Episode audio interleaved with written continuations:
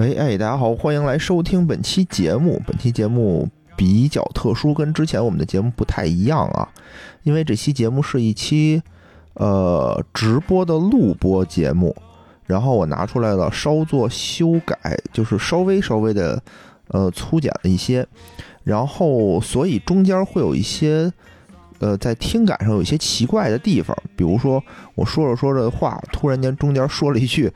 呃，跟前文不太搭的东西，那是因为我在读大家打在公屏上的给我的留言，呃，所以这次也是一次尝试吧。然后希望大家能够喜欢，然后大家听着玩儿。然后这期节目好不好也不太清楚，然后听听看吧，好吧。如果喜欢的话呢，也希望给我留言，然后我们以后多搞一些类似这种直播类的节目。嗯，好，那欢迎大家收听，行吧，那咱们就开始吧，好吧。欢迎大家来到千粮胡同，我是野人。哎，今天啊，是我一个人给大家播点什么呢？大家都知道这个钱粮胡同的规矩啊，就是人越少，知识越硬，对不对？错了就错了，不要走包袱。哎，不是啊，关键是这个挺有意思的点就在于一边那个做知识型输出，还能跟一边跟大家聊天，这挺好的。大家有什么想问的，就直接打在公屏上。哎，隔壁老王一号问为什么本周没有更新？本周没有更新，不就是因为昨儿录呲了吗？本来昨天录的，录了一半，发现有点录不下去。然后本来我说今天我不行，自己录吧。然后。想了想啊，说哎，咱们采取一种比较 比较有意思的方式，就是这种直播的方式。因为一个人去录这个东西吧，确实比较无聊。跟大家一块儿录呢，你至少我有一个这个输出的对象，哎，知道我我说话有人听，这就好多了。然后会有新听众进来，感谢佛爷啊，感谢佛爷成为现在的榜一。我看佛爷给了一什么呀？佛爷没给什么，给了一个。赞，给了一赞，谢谢佛爷的赞。大家可以连麦吗？可以连麦啊，我打开了，谁想上麦可以连麦啊。然后今天聊点什么呢？看我们这个标题啊，刚才也说了啊，这个深房里，深房里与资管新规和 美国次贷危机的不正当男女关系。哎，这个标题很很有意思啊！为什么非要加一个不正当男女关系呢？因为有人说这个，我是感觉这个话题有点太硬核了，太硬了。好多人要是觉得没意思就不来了，必须给你们加点刺激的，哎，加点这个不正当男女关系，然后你们这个 你们这才才进来。哎，实时热点，这这也是因为今天在群里头吧，有一个群友，就是我忘了是谁了，发了一个消息。说这个深圳啊，深圳的领导班子有了一些大的动作，有些领导说辞职，引咎辞职，引咎不引咎不知道啊，反正说是辞职了。然后呢，瞬间这个帖子也就也就删了。他主要说的什么呢？就是就又提到深房里这件事儿嘛，对吧？为什么说深圳的这个房子，全国各地啊，全国各地的这个房价从零四年开始吧，一直涨，涨到零八年。有所回调，哎，结果零八年四万亿出，连续又涨了十年，对吧？涨到了一八年左右的时候，基本上全国的房价基本上稳定住了，稳中稳中，有的地区稳中有降吧，比如说什么鹤岗啊什么，对吧？就那种五六线、六七线的那种城市，但是只有一个地区哐哐涨，那个地儿呢，哎，就是深圳。深圳不限购，谁告诉你深圳不限购的呀？深圳限购最严了，但是这个深房里，对吧？他不是，一是让人花钱入入会员，教人家怎么这个在政策的边缘游走，疯狂试探，对吧？教人怎么假离婚，怎么办贷款，等等等等这些东西。然后呢，最要命的不就是他发明了一个什么房产证券化吗？对吧？今天我靠，今儿这人可以啊，确实是二十四个人了。哎呀，引得唏嘘。然后呢，你跟我争啥呀？佛爷，你这不懂了啊，这都得有一个大号带一带，对不对？才能才能激起你们的这个竞争意识。然后，嗯，刚才说哪儿了？哦，说深圳，说这深房里啊，对吧？他就是他那个程序上啊，他一小程序，小程序上也挺逗的。他能干嘛呢？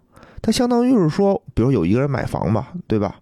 那买房有大家可以集资一起买房，他把这个房产啊分成份儿，哎，你可以直接不用交易房子，你可以直接交易这个这个份儿，相当于你可以交一个股份，他相当于把这个。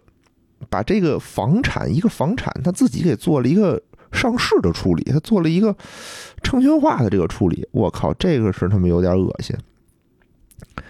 说到房子，哎，这个隔壁老王一号啊，还有二号嘛。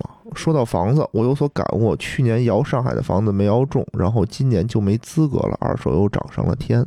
哎，欢迎十小时，哎，都是我们的群友。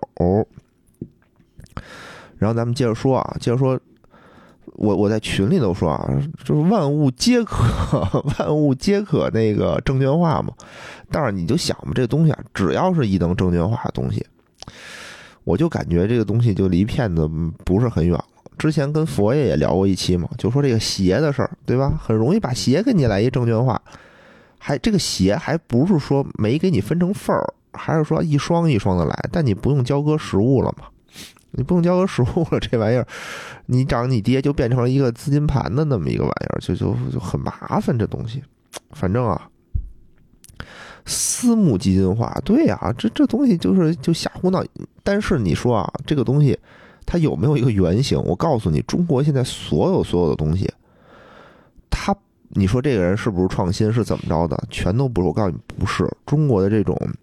金融的理论啊，金融的研究其实并不是很发达，这些东西全都是跟美国学，全是美国人那边玩剩下的。说实话，都是美国那边玩剩下的，咱不是说抬举人家，真的是这个东西，相当于是说，呃，怎么说呢？就是所有经济体，我一旦说我经济不好、经济不景气的时候，我只有这么就是两剂药方吧。一个就是降息，第二就是撒币，哎，就什么撒币，就是撒钱嘛，对吧？印钱开始撒币，就是这两种情，这两种解决方法。其实美国当时经济不景气和咱们经济不景气干的事儿是一样的。那为什么是说美国后来干着干就金融危机了，咱们没金融危机呢？那不是因为人家有坑，人家先踩了吗？对不对？前面有屎，人先给你踩过了，你说？你也知道该往前走，但你说，你都知道前面有屎了，你还踩吗？你就不踩了。那丽丽说，房子一套钱太多，参与的人少，分拆后参与的人多，直接变股票了。对，他是直接变股票了，但问题是谁让他直接变股票的？没人让他变股票，他等于自己发了一股票，这玩意儿行吗？这东西其实在美国也有，我告诉你，当年，啊。当年在美国，这个东西叫做 CDO，只是说它不是按照这种拆分成股票的形式去去交易的股票，它是拆一成拆分成了这种私募基金，拆分成了这种债券的形式去进行发售。但是这些东西全是坑。为什么我今天是说深房里，哎，资管新规和这个美国次贷危机呢？其实它都是有联系的。有的时候啊，我们经常最。最最喜欢干的事儿，也不说喜欢吧，就是说最容易办的事儿，就是骂街，就是骂这不行，骂那不行，说骂政府，政府不行，政府今天今天就是一招，明儿一招啊，说这个经济不好了就踩油门，经济过热就踩刹车。其实也不是怎么说呢，这个事儿啊，不能完全这么讲，你得分析结合整个的国际的大环境去想这个问题。你会发现，这个油门不是我想踩，是他妈美国推着你，你不得不踩。这刹车也不是你想刹，是整个国际形势逼得你不得不刹。所以，这个中间贯穿整个这个始终的这个事儿，就是什么呀？不是说房子，房子只是一个表象，我们看到的是一个表象，背后的逻辑其实就是货币的这种发货币的这种发售情况，就是我们你看啊。零八年次贷危机以后，我国什么东西开始蓬勃发展？一方面啊，是政府推出了这个四万亿，对吧？第二方面呢，是我们当时推出了一个叫做银行理财产品。其实，在零八年之前，银行理财产品规模非常非常的小，但是是因为零八年以后，国家需要，政府需要这个钱，政府需要房地产来去怎么说呢？来去支撑我们这个看似不太好的这个经济的时候，我们需要这个东西，那 OK 啊。那房地产就不什么房地产，这个理财产品运应运而生，并且做大做强。到了一八年的时候呢，一七年、一八年的时候，国家觉得形势已经差不多了，对不对？我这房子不能无限的往上涨啊，对不对？而且我这国际环国际形势下，跟美国这个跟特朗普当年天天干，是吧？要把我们封锁进来，我们当时要内外双循环嘛，对吧？以内循环为主。外循环为辅，内外双循环，怎么循环起来？内循环，您可就要拿拉动内需啊！您钱全跑房子里头去了，你你咋你拿什么拉动内需啊？你你你拉不动了。那这个时候我们就要出现出一些政策，说 OK 啊，我要把钱从房子里头拿出来。这里面的学问可太大了。当年日本也想把钱从这个。从这个这个房地产里拿出来，他干了一什么事儿呢？他一年之内加了五次息，直接自己把自己的这个经济啊给干躺了，就相当于什么呀？我这这个我是看那个巫师财经里嘛，巫师财经里有一个非常恰当的比喻啊，就是说日本当年经济崩溃，不是说说这个广广场协议，不是说美国阴了你，广场协议搞你。广场协议只是说让，呃，让日本升值，那个日本的货币升值，日本的货币升值导致了日本的出口受影响。那日本为了保 GDP 怎么办啊？只能继续降息，继续保持宽松的货币政策。呃，这是这是广场协议带来的结果。那最后呢？那最后广场协议。就日本觉得自己这个这这这个经济太热了，他又选择加息，选择加息。日本八十年代的物价收入和，二零二零差不多，我我感觉是差不多的。因为日本这个至少近十年，从零七年到一八年，它 GDP 都没有什么的变化。到了接着说啊，就是说他是到了九十年代的时候，他觉得自己这经济太热了，那怎么办呢？就是。就是这个这个日本内部也有两派，什么建制派呀，什么这改革派，两派也打架。那边说说不行，你就得马上把这个过热的经济给我摁下来，就摁下来了，摁吧，对吧？一摁，一年之内五次加息，那等于所有经济就本来你这什么过热的的时候，你就相当于一个正在跑百米冲刺的人，跑完百米，你立刻拿一拿手捂住他的嘴，他喘不上来气儿了。那整个银行就断贷，整个市场上的所有的这个钱全都，就是急剧变少。那带来的后果就是企业倒闭、金融机构倒闭等等等等，就是一大批批的连锁反应就跟上来了。所以这些事儿是不行的。日本在海外购置了好多资产，到现在还在用。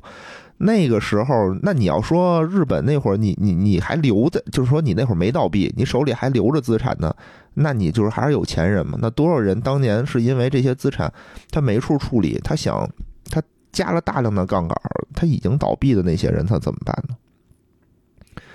所以这条路说紧急的去踩刹车这条路，其实我们是没干的。我其实并不是想说日本的经济怎么样，就这不是今天的话题，我只是想说。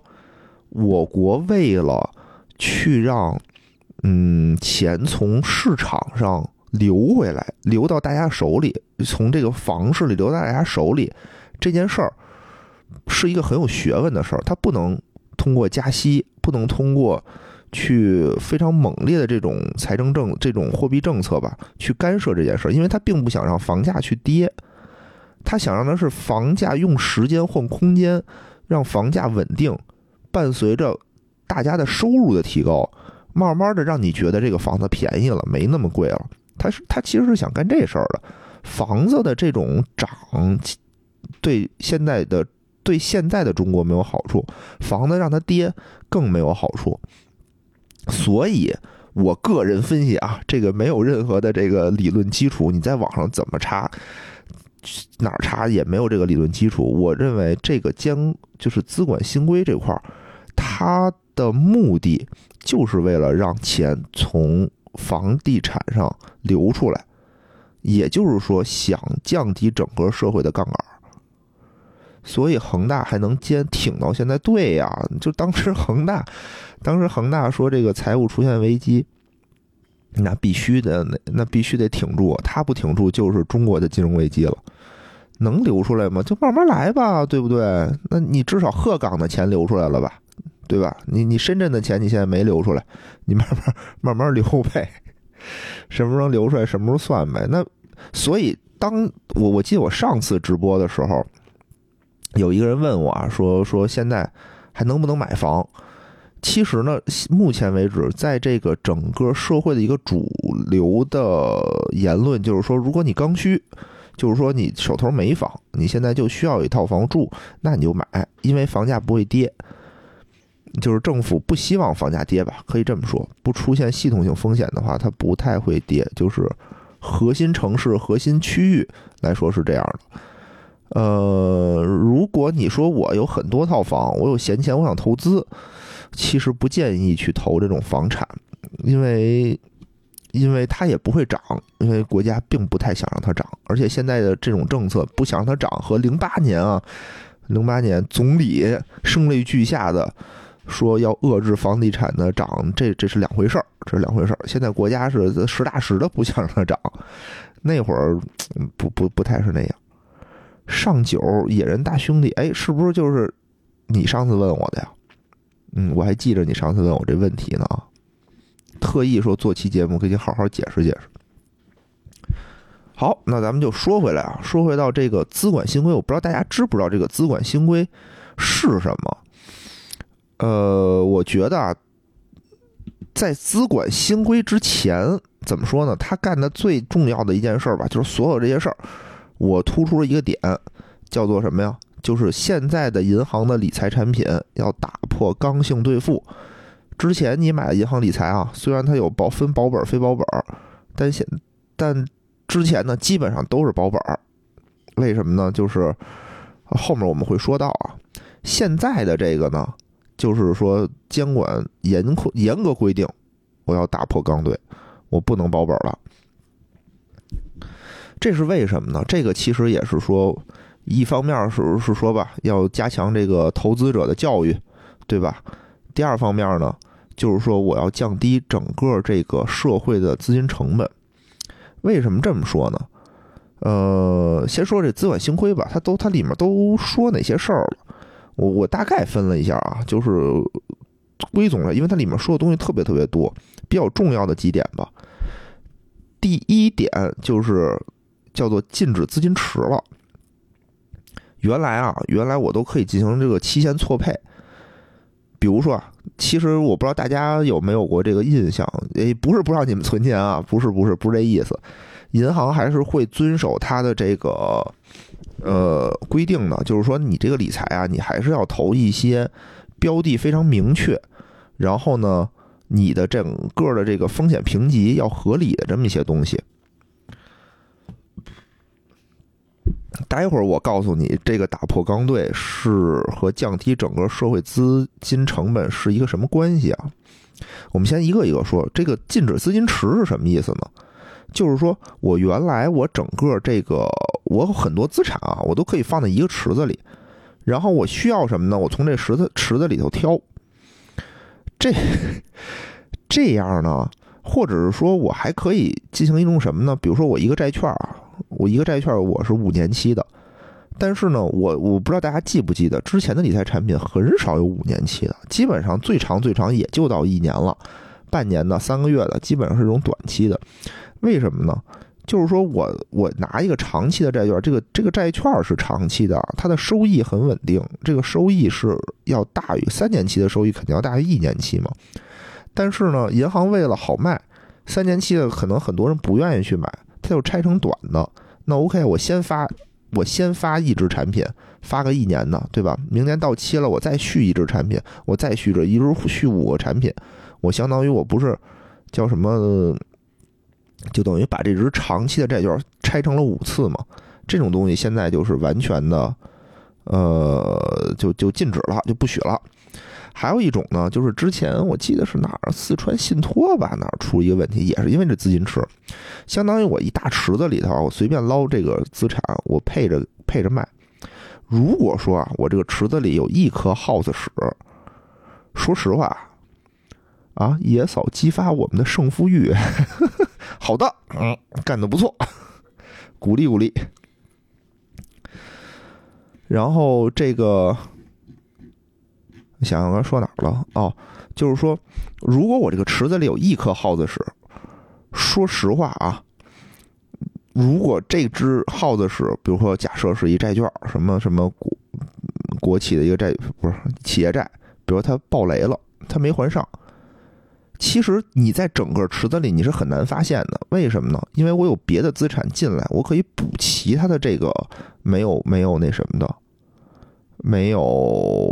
就是暴雷的这一部分吧，相当于，就如果说这个耗子是非常非常小的时候，但如果我我来了一颗耗子时我没发现，对吧？因为我能补齐它这个收益，我还能滚滚着这个收益给你，那我又来一颗耗子屎，哎，我还可以，我又来一颗耗子屎，哎，我还可以。渐渐的，这个池子里耗子屎越来越多，越来越多的时候，总有一天你的收益是补不上这个坏账的。这个时候，你说我再想，哎呦，我花发现这些东西不行了，那这个池子又太大了，你就是想补，其实非常非常的不，非常的困难了。可以打开麦，大家参与的，呃，我开了这个连麦了，谁要想连麦的话，可以自己点啊，自己请求上麦什么的，嗯。嗯，然后呢，还有一个叫做禁止多层嵌套这个东西呢，对，最后变成了化粪池，没错，就是这意思，就是这个东西，这个资金池这个东西，其实在美，你可以知道我说这些所有东西，在美国的次贷危机上，它全都应验了，只是说它叫的名儿不一样而已。所以为什么现在我们发布了这条东西，不是说监管说，哎，怎么？你说这些东西有的时候我就想啊，你说他是零八年他不知道吗？他零八年理财出现的时候他不知道吗？他肯定知道。但是呢，就是说我当时需要这些东西，因为这些东西确实是好使。有的时候它是好使，你想做规模的时候，你多多少少的有的时候你得睁一只眼闭一只眼。还有一个非常有名的，叫做禁止多层嵌套，也叫禁止通道业务。这玩意儿可有意思了，这是什么意思呢？原来吧，银行啊，首先银行你有规定，你是不能直接投资房地产的，债务打包继续卖，哎，差不多是这意思。它是不能直接投资房地产。你想啊，零八年的时候，我们房地产蓬勃发展，对吧？大家都想需要钱，就房地产商嘛，我需要钱，我需要贷款啊，对吧？但首先，银行不能直接拿钱去投资房地产，这是不可以的。那你说 OK 啊？那我把钱放贷放给房地产公司行不行呢？OK，这是没问题，就原则上是可以的。但是之前我们节目里也提到过啊，中国的银行其实也需要遵守一个东西，叫做巴塞尔协议。巴巴塞尔协议里规定啊，银行的资本充足率要在百分之八，对吧？什么意思呢？就是说我一百块钱，我存进来一百块钱。我最多我就最通俗的、最简单的解释啊，因为这个资本充足率里头有很多很多的东西，什么什么你的商誉啊，什么都在里头，这我们就不算了。就说一最简单的，就一百块钱我能用九十二块钱，我的八块钱我要自己留下来。但是这九十二块钱不是说我实打实的，我真的你贷出去就能有这个，我就只能贷出九十二块钱，因为它每一笔资产它都有一个系数，它都有一个风险系数。比如说啊，这个地球硬化手续大白猫，对吧？你你你现在缺钱了，我要给你贷一笔钱的风险系数和贷给，比如说贷给中石油的风险系数能一样吗？那肯定不一样，对吧？肯定是个人贷的这个风险系数高，呃，这种什么，比如说这种大国企的风险系数低，政府贷的风险系数更低，对吧？所以它每一笔钱，它其实有风，它需要乘以系数。但房地产的系数我记得啊是百分之一千二百多，也就是一块钱，你你可以贷给他，你不是不可以贷给他，但是你乘的系数就会很很多，那你能贷出去钱其实是很少的。也就是说，你这九十二块钱不是实打实能贷出去九十二块钱，是需要根据你这个每一笔资产的系数这么着来。那这个时候怎么办呀？对吧？我银行里的手里头存着大量的这个廉价的资金。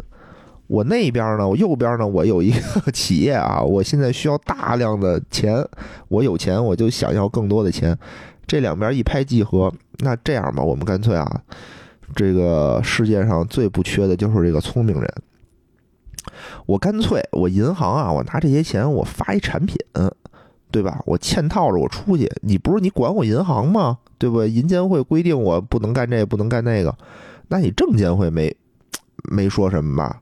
那我银行这个理财就可以打包，我可以出一资管计划，我可以卖给这个私募基金，啊，私募基金我再打一包，哎，我再卖给一个什么信托，我再做成信托计划，我层层能卖，哎，最后我其实里面打包的是一个标的，但是呢，这个东西我在银行以理财产品给发售出去了，那像是不是就相当于我银行的吸收的客户的钱，我转嫁到了这个房地产上？那只不过，只不过原来是说我我我这个个人啊，我去银行存了一笔钱，还是说我这个个人在银行买了一笔理财，其实这个都是一样的嘛，相当于我转了好几个圈儿，我最后去房地产了。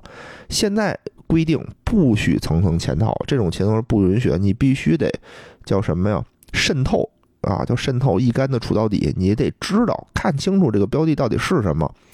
只允许一层嵌套，就是你的理财产品只许包装一层，就是你的投资标的，你是投资债券了，你是投资非标了，都可以，但你得说出来你投资的是什么。只有一种情况是说我可以再多一层的情况，就是说你投的是公募基金。这个公募基金可以去说，我再投一什么别的，那多新鲜呀，对不对？公募基金它也是打包投股票嘛，它怎么又不能投别的？投股票、投债券，顶多是这些东西嘛。Lily 问：最近银行钱是不是比较多？我在建行房贷，居然建行打电话让我贷款三点六的利息，还商贷五点二的利息，不知道这是什么操作呀？哟，感谢感谢梦幻安定夺得本场赞助榜第一，好，感谢梦幻安定。普通经营贷还房贷，对，哎，你知道哦哦哦哦哦，哦还房贷，你知道为什么吗？就是就是刚才我们现在不是说到的是这个资管新规嘛？资管新规，你感觉是他控制这个这个钱是吧？但实际他为什么控制这个钱？其实他就是禁止。限制房地产，那最近房地产它不是又出了什么什么好几条规定吗？对吧？房地产的企业给他画了几条红线，它的贷款比例不能不能跨过这个红线。第二，你银行的房贷你不能超。现在是想让银行的房，想让银行多把钱贷给那些中小企业。对吧？你拉动内需，你你你一方面你是得让那个是让这个叫什么资金流入实体嘛？你现在大量的贷款全在房贷里头，哪行啊？他是想让我记得啊，我记得这个不不负责啊，说这话。我记得当时好像是有一个是说，每个银行你得出自己你的贷款比例，你比例百分之多少，你不能你贷给房地产的不能太多，你得贷给一些小微企业，扶持小微企业。所以我估计他不是变相降息，他是说想让你更换这种贷款的性质，相当于完成它的指标嘛，对吧？拜拜拜拜，石药师，你是要走了吗？嗯，嗯，我我记得是这样的，就是说现在国家一定是想要稳住房贷。然后出了一系列一系列的政策，但其实你可以发现，这些政策有的是指，有的是说我，呃，怎么说呢，在这个房房子上面吧，我直接限制它，比如说我给房地产规定你不能贷款多少，我给银行规定你不能给房地产贷款多少。还有一方面呢，相当于比如说这个理财这块儿，是对整个购房这块儿房地产商进行釜底抽薪，把它的资产变少。嗯，刚才说到的是一个通道业务，哎，那那那还有一些最其实其实最有最著名的就是这些嘛，这些规定嘛，就是我们资管新规里头禁止资金池，禁止多层嵌套，还有呢就是产品的净值化。哎，我原来的产品是什么样的呀？我原来的产品用的是叫做是叫做摊余成本法估值，现在需要流动性，没错没错，是这样的。政策是政策，银行是银行，最后就是银行打电话让客户换。我觉得啊，就是上有政策，下有对策。那你说，说实话，如果我是银行，你是银行行长，考核你的指标是什么呀？你的指标首先，当然了，你要把钱放出去，这是一方面，对吧？第二方面，您还得把钱收回来呢。我现在是政策规定您，您这个钱必须得多放给这个小微企业。那他可没说你的这个坏账率能提高啊！银行这个坏账率可是一个非常严重的问题。你这个坏账率，你是你你贷了一千万出去，你收不回来，谁负责？你行长说说抱歉啊，这个国家说让我贷给小微企业，我全贷出去了。那小微企业的风险多大呢？我今儿开一店，我明儿黄了，那不是分分钟的事儿吗？那你贷出去，你你谁给你那什么呀？有资本冲突，资本冲突率管的是啥呀？管的是你这个，是你破产了的时候，你这些东西才百分之八，能够干嘛的呀？你咱还不说到那么极端的情况啊，咱就说这笔钱赔了，你的这个，比如说现在，现在坏账率差不多百分之一点四几吧，好像是，我记得没错，百分之一点多。突然间你这支行，你这支行哐叽一下，哎，你变成百分之五了，你这。你你这行长不得下岗吗？一问您您这干嘛去了？我全贷给小薇了，那没有的事儿啊，是不是？其实一一个政策，其实它是需要一套政策进行进行这种配合的。那它对吧？那你说我指出了，只是说我让你快点跑，我不给马吃草，那大家就想办法去置换一下呗。房贷换了，银行不怕，反正有房子抵押呢。哎，对，嗯，是是这样的。接着说啊，接着说我们刚才那个资管新规这块的事儿，咱们加快速度啊。资管新规这块有一个，算了，这算了，这不说了。你们也不关心什么叫市值法估值，什么叫摊余成本法估值，意思呢，就是说我原来这个这个理财产品啊，就是。我我一个债券啊，我从购买之日起是多少钱？我到期我到期了是多少钱？我呢中间我也不算它到底怎么着，我就拉起一条直线，一个开头一结尾拉直了，这就是我的方法。但是呢，其实呢，我的债券在债券市场上每天是有涨跌幅的，是我会涨是会跌的。这个在我们之前债券那期节目里也讲过，所以其实这个理财产品它的净值每天是会变的。这个这个叫做市值法估值，就是你能看出来这只产品现在它具体真实的净值到底是什么？呃，席老师说，是席老师说，新规对于资金投向非标的影响是真的巨大。就我个人来看，没有固收产品，对于没什么资金知识的普通来说，还是挺困扰的。呃，是这样的，是这样的，确实是。哎，我也挺困扰的，说实话啊。那你说，其实现在我们一直这个规定里说，让大家那个让这个银行理财产品要什么通透，对吧？要写出您的投资标的是什么。说实话，谁有几个人看得懂啊？他其实也没写，现在基本上也告诉你，我投资了是债券，我投资了一些大的这种范围。就就算他告诉你我投资了哪些债券，你知道啊？你懂啊？一般人不太那什么。呃，木九昭谈凯文说，深房里算不算我国民间版的 MBS CDS？我觉得哈，真有点这意思啊。它它应该算 CDO 吧，它不算 CDS。CDS 是是那个叫做什么什么什么风险置换的那东西。呃，这个待会儿我们会讲，这个待会儿会讲。呃。现在是在说这个资管新规啊，资管新规它到底要干什么？所以整个你看啊，我们现在是把整个市场上的资金打下来了，对不对？那我现在呢，打破刚兑，我为什么要打破刚兑？首先，这些东西我全是要赔钱的，全是有可能赔钱的。如果我出现了这个赔钱，怎么办呀？你说让那 让银让银行赔，说实话，这个风险更高，这个风险更高。而且呢，社会上的这种融资成本，或者社会上的我这种理财是融资成本是是怎么构成的呢？它是叫做无风险收益，加上你的风那叫什么呀？那叫那叫我看看，我我不记得那词儿叫什么了。看一眼，哦，就是理财的这种收益利率啊，应该等于叫做无风险的利率加上我的信用息差。信用息差是什么呢？就是说什么叫无风险利率吧？先说，一般我们就把这个国债的利率。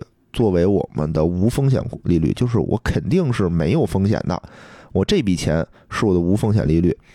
信用息差是什么呢？对，就是我的风险溢价。我买这个东西，假设啊，假设说这个东西有百分之九十九的可能性赔本儿，对吧？那我赚的其实就是那百分之一的风险。假设啊，举个例子，就是说你有百分之九十九可能赔，呃，百分之九十九的可能性不赔本儿，百分之一的可能性赔本儿。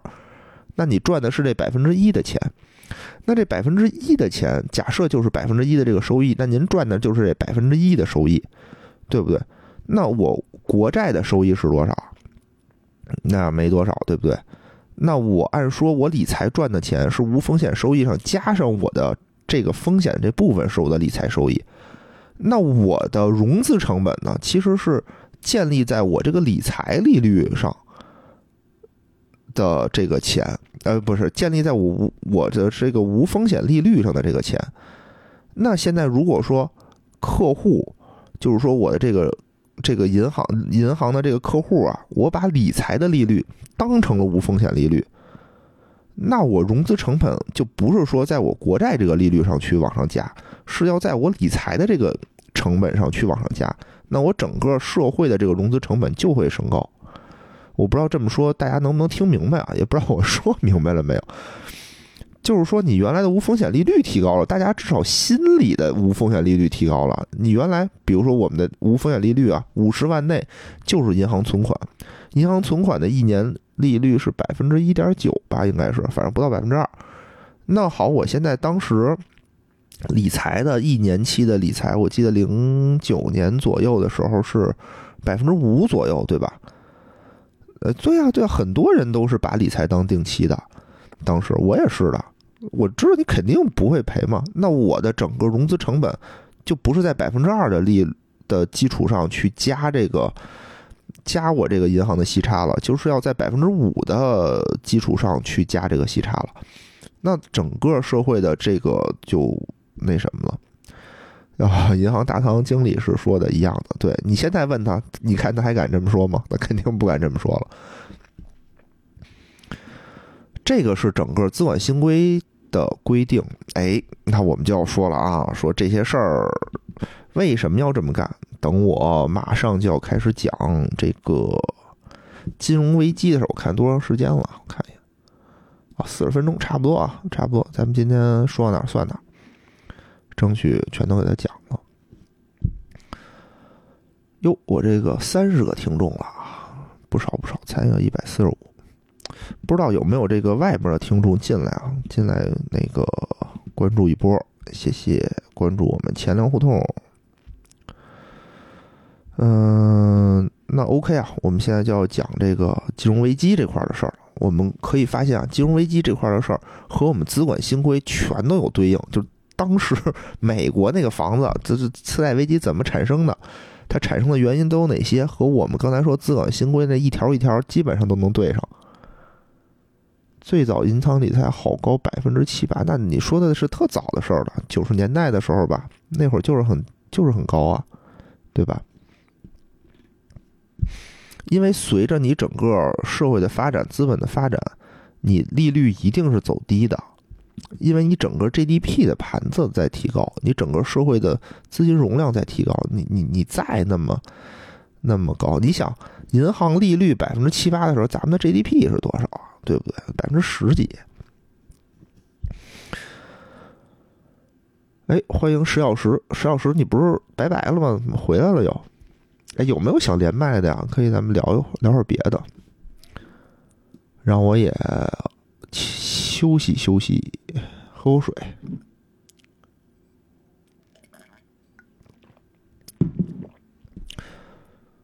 兔面猪小三儿，欢迎兔面猪小三儿。膨胀的宇宙说，银行贩卖理财产品中间也是有收益的，实际应该不会增加融资成本才对吧？什么意思？我没看看明白啊。银行贩卖理财产品中间也是有收益的，当然了，这收益还不低呢。我跟你说啊，中间不止银行有收益啊，中间那些券商什么的还都会赚这个叫做通道费嘛，就是一个牌照的钱。所以你看啊，假设我们这个理财产品卖百分之五出去，对吧？那实际到了贷款人的手里，应该是百分之十几、百分之十五左右吧？它中间会转很多到手。嗯，我要听十小时 连麦，来聊一聊我的。摇号经历，你摇什么号？摇房房子的号吗？可以啊，可以上来说一说。咱们休息休息啊，中间互动一下，然后再讲零八年发生了什么。呃，在这儿跟大家道个歉啊，实在抱歉，出现了一些技术上的小问题，就是我把平台上直播的那个原始音频啊、原始录音给删掉了。我现在留的版本是在我自己。呃，电脑上录的，但是我没有想到的一点是，我电脑上录的版本没有了和听众连麦互动的部分，所以其实我们这期节目里有两个非常有意思的连麦互动的环节啊。呃，我简单的把这些故事给大家稍微说一下吧。第一个连麦的呢是我们的，也是我们的听友啊，叫做隔壁老王一号，他呢是一个老沪漂，他就说呀，说在去年的时候，他参加了这个在。他刚刚在上海落户，虽然是老沪漂嘛，但是刚刚落户，落户完了他想买房，结果遭遇到了八千人摇一百号吧，我记得是啊的这种惨痛经历，当然就没摇上。结果到了今年以后呢，政策变了，变成你要想参加摇号，也得通过，就是提高了摇号的这个资格的上限，相当于原来就是你只要够最低标准，你都可以来摇，但现在呢变成了。呃，从顺位好像一个楼盘只有百分之二百，不到百分之二百的这种可能性才能进行摇。比如说我这个有一百个房子，那我只能有二百个人才再再来摇，大概是这么个意思。所以他现在就没有这个资格了，就特别特别的惨。当时讲的也非常精彩，但是非常抱歉啊，因为经验不足，所以这段没有录下来。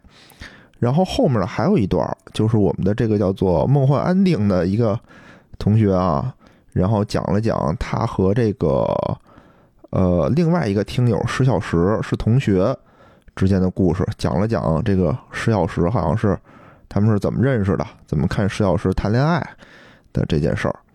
然后下次吧，下次直播让他再重新说一遍。嗯 嗯。实在抱歉，实在抱歉，所以中间这块儿这两块儿呢可能会断一点，我就会把这两块儿给删掉。然后后面还有一段呢，是我唱歌的时候吧，我想弄这个设备，结果没弄好，就一下我自己就没声了。嗯，这块儿也是有一个断的地方，我会把它剪掉。然后大家知道，你听到的时候，你就会知道，突然间，嗯，刚刚说到这儿怎么就没了？然后怎么突然间跳到下一块话题了？就是因为这个原因。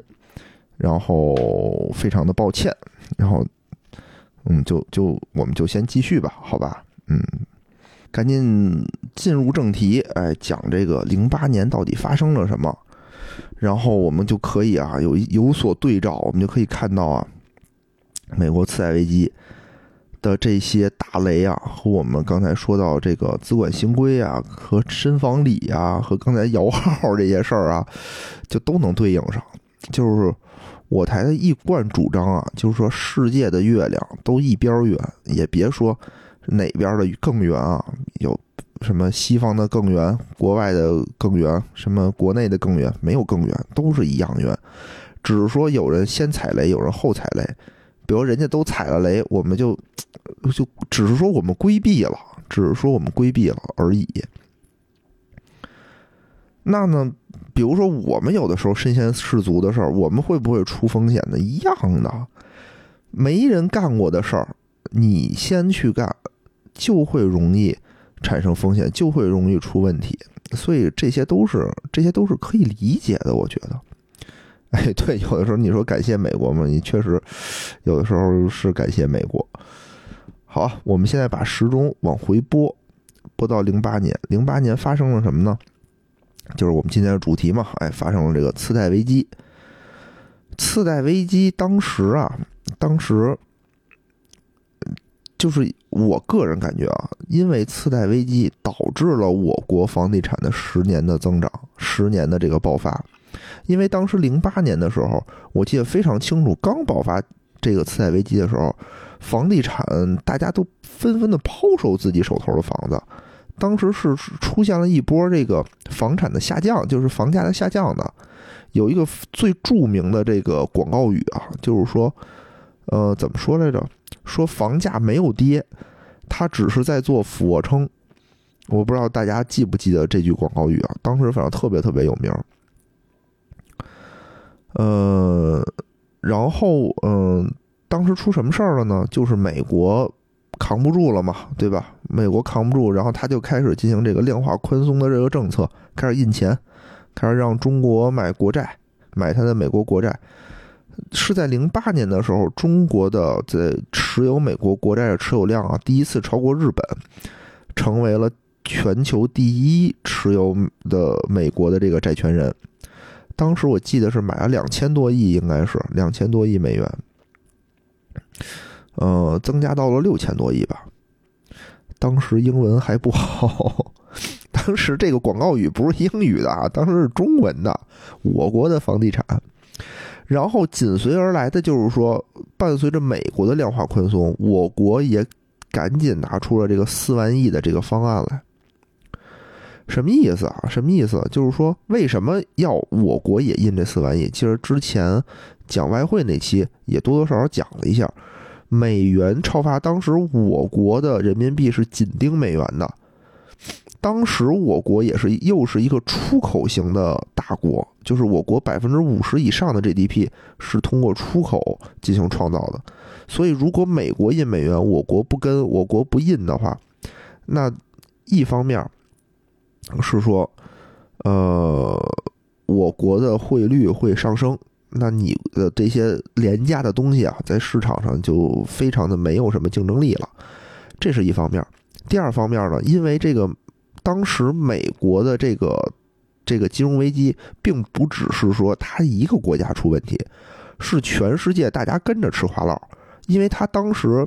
把这个房地产打包成的这个债券也好啊，这种资产也好，它不是光在美国国内销售，它是销售到全世界的。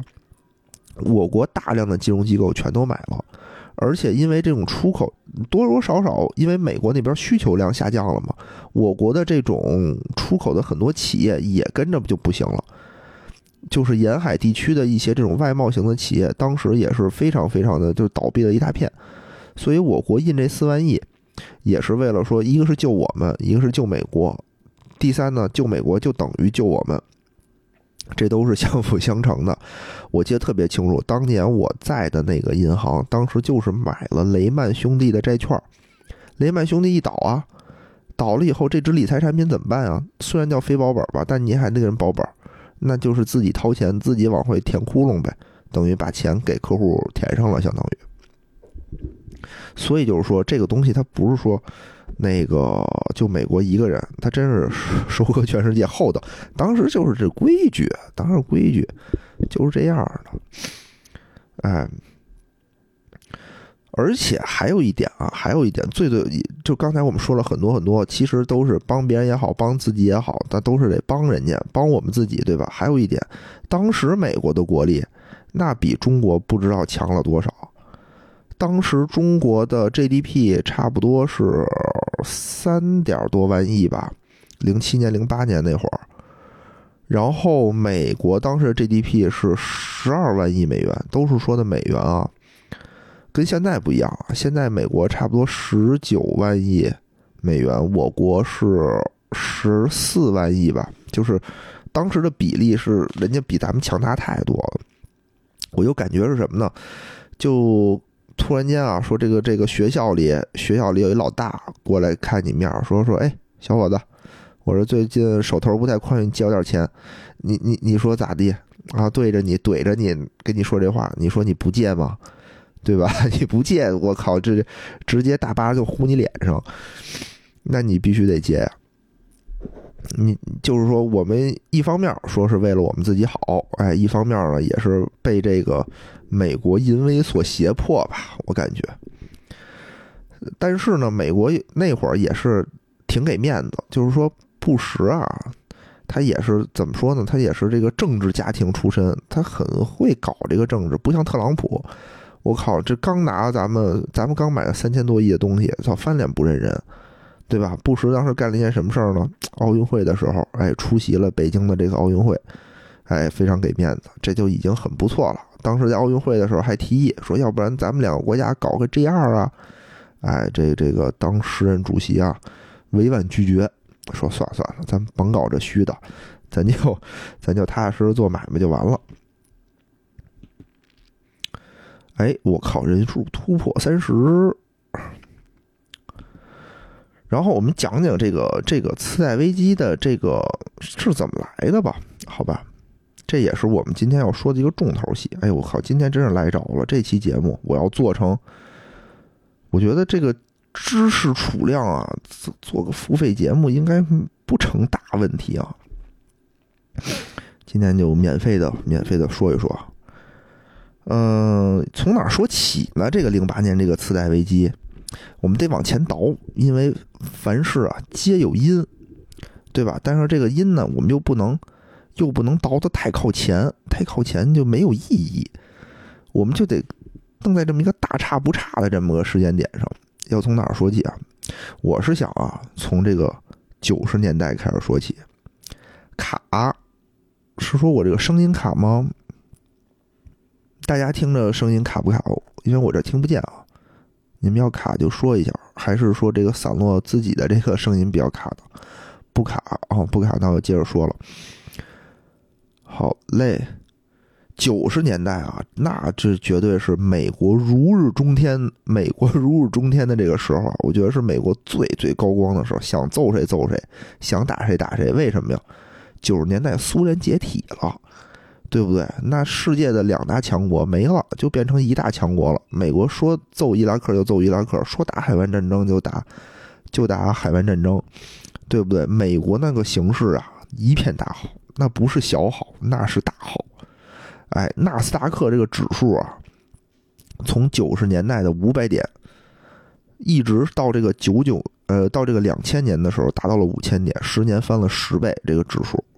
你看我国这个指数啊，哎呀，原地踏步还往后退，这十年真是太惨了。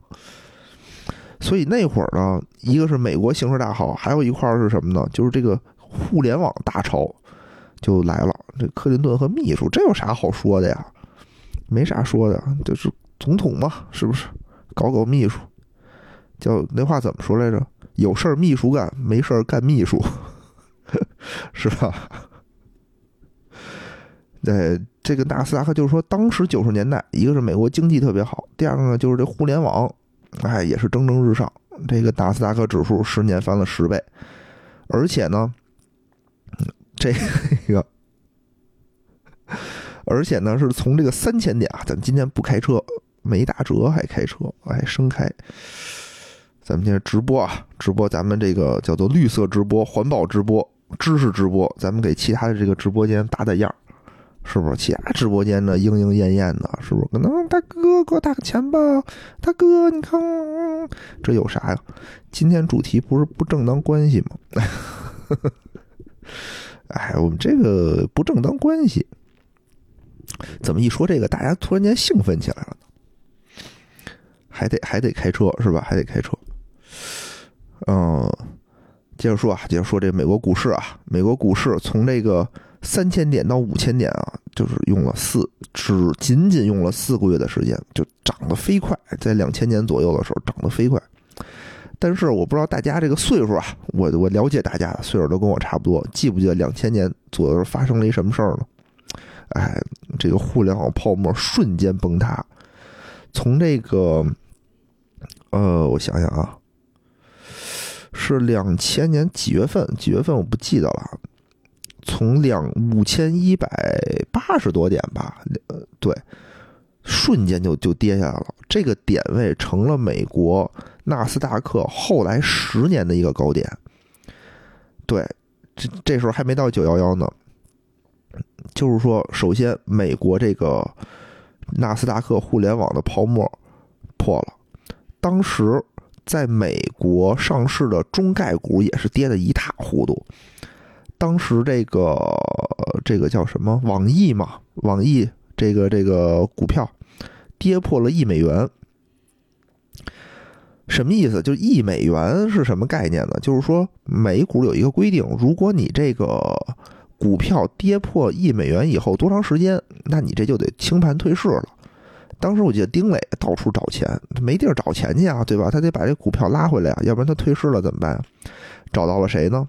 找到了段永平，段永平是谁啊？哎，听过超级优文化的人应该是知道的，他就是小霸王和步步高的这个这个这个创始人。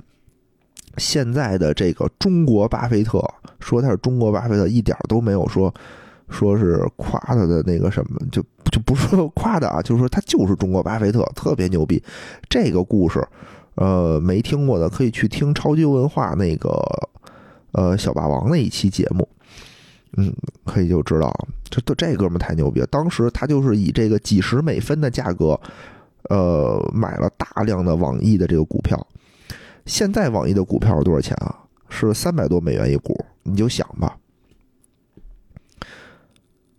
对吧？这翻了多少倍啊！我靠，这简直赚赚翻了。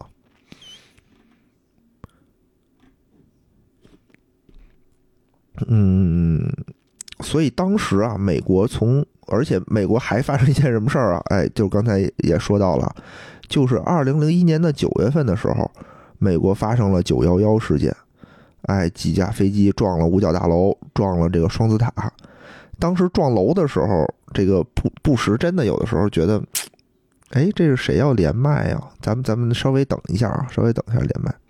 连麦的话，你稍微的在公屏里打一下，说：“哎，我想聊点什么话题呀？”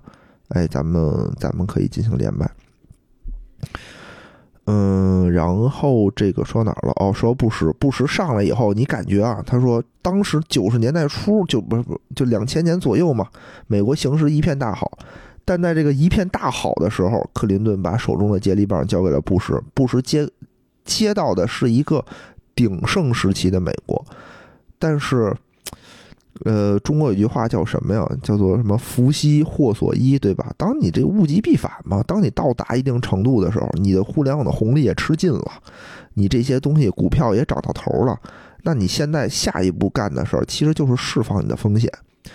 大巧不巧的时候，这些烂事儿全让布什一个人给 给给赶上了。那你说塔利班撞他，就是赶着他弄的吗？我也不知道。对不对？那比如说，要万一是克林顿，哎，物极必反，盛极必哀，就是这意思。这时候，就是美国这么多年的国运走到了一个顶峰，就慢慢的开始走下坡路了，有点这个感觉啊。然后九幺幺来了，当时九幺幺的时候，布什在干嘛呢？布什在在这个一个幼儿园给小孩念课文呢，就是做一做这种。民主形象的这种活动嘛，对吧？他一听说什么这个楼撞我楼了，哦，他以为他最开始以为是一个直升机，哎，不小心小型直升机撞上楼了呢。人说不是，是一个客机撞的楼了。他当时也觉得这客机撞也没太当太大回事，觉得是不是这个飞机是飞错了，是怎么着的撞上了。过了一会儿说，总统不得了了，又有一架飞机被撞了，咱们美国正在遭受前所未有的袭击。这是什么意思？美国本土从来没有过遭受过袭击，就就没有过建国以后，就除非他们自己打南北战争，自己打自己，这不算啊。就别的国家说侵略，他成立就建国以后没有过，这是第一次。那这布什这赶紧啊，赶紧部署，赶紧说，那我得得得打回去啊！哎，这就开始了这个伊拉克战争啊，伊拉克这个打塔利班，打阿富汗，打伊拉克，让这个本不富裕的这个美国经济变得雪上加霜。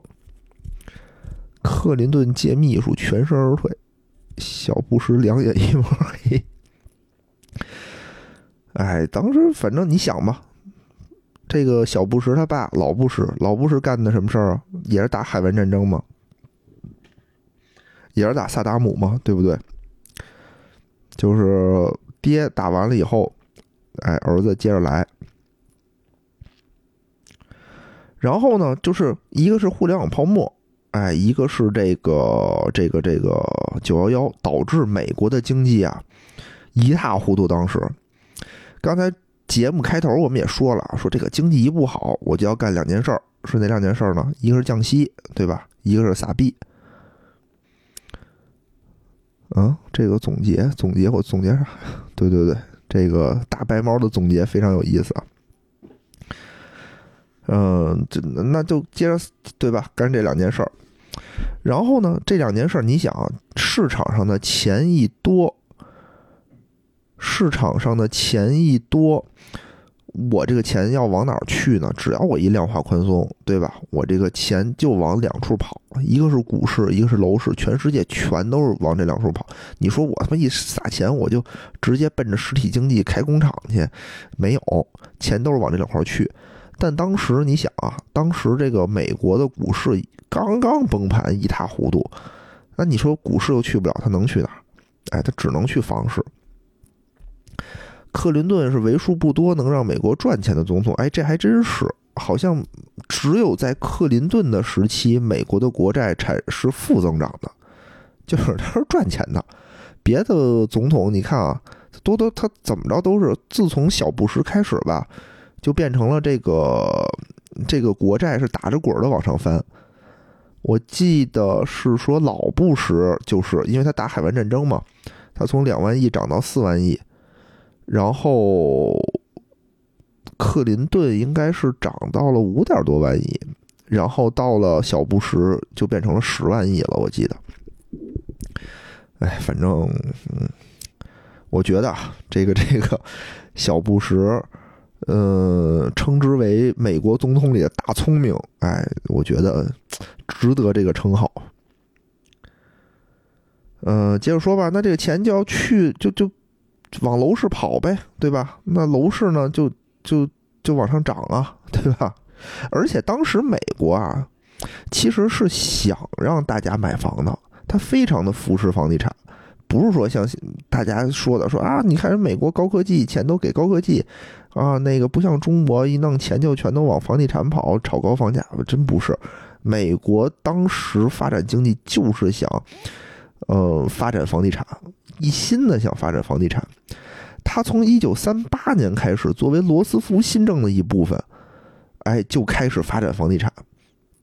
当时在这个美国说，我们这个民主的明灯嘛，对不对？我们就想让大家都有房子住。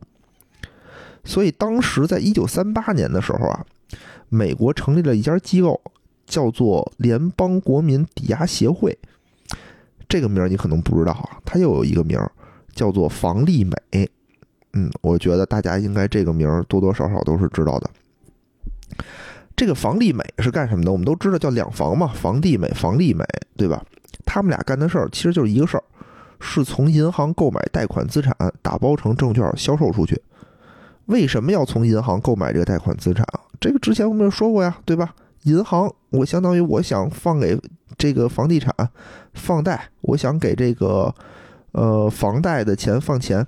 但是我受到巴塞尔协议、受到核心资本充足率的这个控制，我能放的钱是有细有数的，我只能放这么多钱，没有了怎么办呢？只不过是说，我国现在通过通道的业务把这部分资产转移出去，对吧？美国呢，人家就是官方的，人就是成立了房利美和房地美，我直接这个机构，我把银行的贷款买过来，我打包变成债券，我销售出去。这这这其实是其实是一回事儿，所以。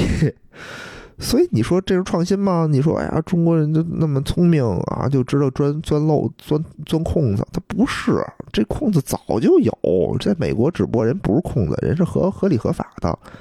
哎，只不过呢，一九三八年成立的这叫房利美，他是从银行购买贷款资产，但他没有说是呃房贷啊，没有说专门购买房贷，他就是说购买贷款资产打包成债券销售出去。七十年代的时候，又成立了一家叫做房地美，这它叫什么呢？它叫做联邦住宅贷款抵押公司。刚才那叫联邦国民抵押协会，对吧？这就规定了，这就是住宅。哎，它的目的是从次级贷款市场去购买这个贷款资产，打包销售出去，更有针对性了。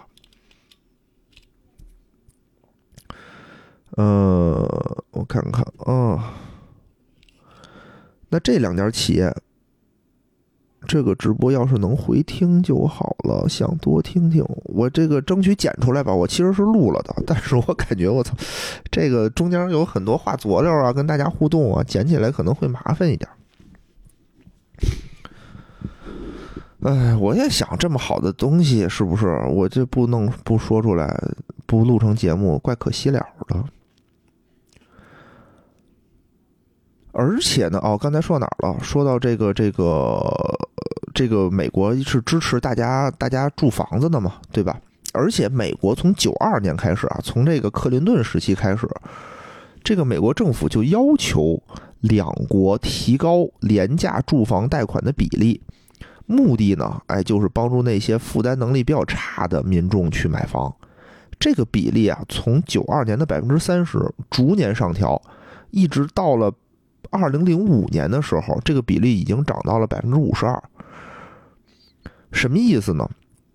就是说，到了二零零五年的时候，整个我们房地美和房利美里头有百分之五十二的资产是这种刺激贷款。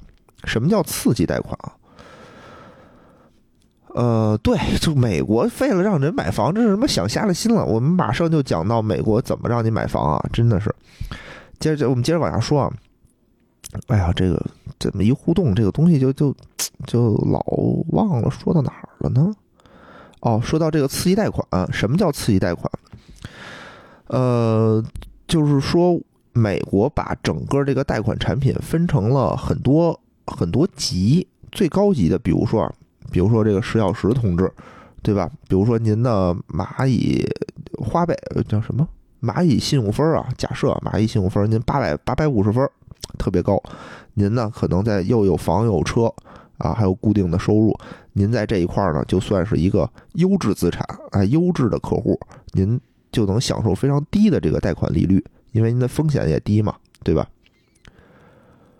就听原汁原味儿，哎呀，不行不行，原汁原味儿的我自己都不好意思发，太乱了。嗯，然后呢，如果比如说我野人，哎，假设啊，我也没工作。我租的房也没房子也没车，天天就做一播客也不挣钱。我这样的呢，呃，蚂蚁蚂蚁信用可能也比较低，比七百多分这我这就是刺激贷款，我这就不太行。但是呢，我虽然不太行，但我也是人啊，对不对？有人是人，你就得住房啊，对不对？你就得鼓励他买房啊。我就属于那个负担能力比较差的民众，哎，那这个就是美国政府帮助的对象。呃，而且当时，我想想，我看看说哪儿了。嗯，当时美国啊，想让不不太行，嗯，确实不太行。当时，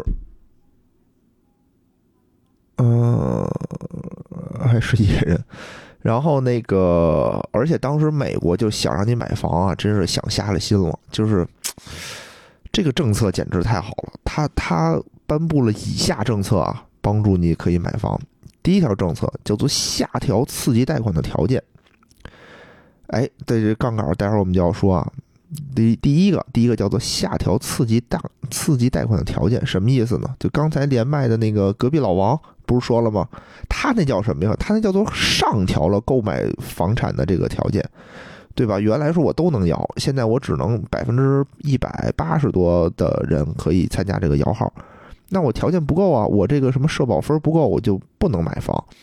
美国这不是，它是下调了刺激贷款的条件，什么意思？比如原来我假设我是年收入十万块钱，我没车没房算这个刺激贷款，那我现在可能变成了年收入五万块钱，你有车没车有房没房无所谓，你就可以买房。具体的啊，具体的，他他自己美国也有一个分儿，什么六百多分、七百多分什么的，这个具体的我不太清楚。但是呢，他确实是下调了这个条件。第二啊，第二啊，叫什么呀？叫做声明收入贷款，这也太牛逼了！什么意思啊？你说您想不想买房？对吧？比如，比如说啊，当时啊，假设有一个，你走大街上碰上了一个房产中介，问你你想不想买房？你说我这个没钱，我想买房，但没钱，没钱没事，您可以贷款啊，对吧？我给你找这个贷款公司。我想了想，哎呀，贷款我这个没收入，没收入，我这个没钱付首付怎么办？人说没事儿啊，这个首付不用你付，我们零首付，我们零首付，怎么着都行。你说零首付，零还有这好事儿呢？那你说我没工作，对不对？我没工作，我我这首付我也付不上。人说没事儿，没事儿，你这个首付付不上，我们呀叫做声明贷款。什么叫声明贷款啊？就是说你说你有多少钱，听着屌不屌？你不用拿出，你现在去银行买房的人都知道，我们需要干嘛？我们需要提供收入证明，对吧？我有多少的收入证明？我月收入是多少？我能贷相应比例的多少的款？美国那儿不用，当时啊，就是说你说你挣多少钱。就是多少钱，不用不用有任何的这种证明。无聊，那哥几个有空一起唠唠。无聊，现在可能陪孩子呢。嗯，其实我们这儿之前聊了一期啊，聊了一期就是比较水的节目。我是想说近期发点这种硬核的知识，因为最近好像水的节目太多了，我自己也有点不好意思了。啊，石小石说，目前贷款利率百分之二点二，前几年还不用还本金，只还利息。哎，对对对对对，就是这意思。交一笔保险费还可以百分之十首付，没错。待会儿我们就说说这事儿啊，特别有意思。哎，刚才你说了，说我这个可能没钱怎么办啊？哎，没钱，你说没事儿啊，没事儿，你这说你挣多少就是多少。然后我想想啊，我说我这个还是担心还不起，还不就我给我零首付，我担心利息太高。他说：“没事儿，您利息太高啊。我们这儿给您一个政策，就是说您头二十四个月您不用还本金，您只需要支付利息。而且这个利息呢，我还给您百分之三的优惠，就是它已经降到了百分之五点多，我再给您百分之三的优惠，就百分之二点多的一个利息。然后呢，本金您可以两年以后再付。您想两年以后您还找不着一工作吗？对吧？比如你现在挣的少，两年以后没准你就升职了呢。”对吧？你可能挣的多了，你可能买比特币，你挣钱了，您您两年以后您再付，这多好！你说我还我就想了想，我可能我这两年啊，我天天做播客，我也不上班，我两年可能播客也挣不了太多的钱，还是还是比较担心。哎，中介又说了，没事儿啊，我告诉你啊，咱们现在美国奉行的政策叫什么呀？叫做无追索权。两年以后，咱这个房子呀，叭涨上来了，对不对？这两年房子您不仅白住，哎，您付一些利息就 OK 了。房子您说两年以后啊，您就不想要了，或者是您付不起这钱，您就给它卖了，您挣点钱，您把这钱一部分给银行，一部分自己手里还落点，哎，这多好！您要实在不行，这个房子就说就说没涨，赔了。怎么办呢？没关系，这房子您就给银行。咱们美国现在奉行叫无追索权，什么意思呢？您贷一百万，假设这个房子跌到五十万，您这房子还给银行，让他卖去，卖多少钱跟您没关系了。这贷款啊，跟您没关系了，您不用再去补。我国是什么样的？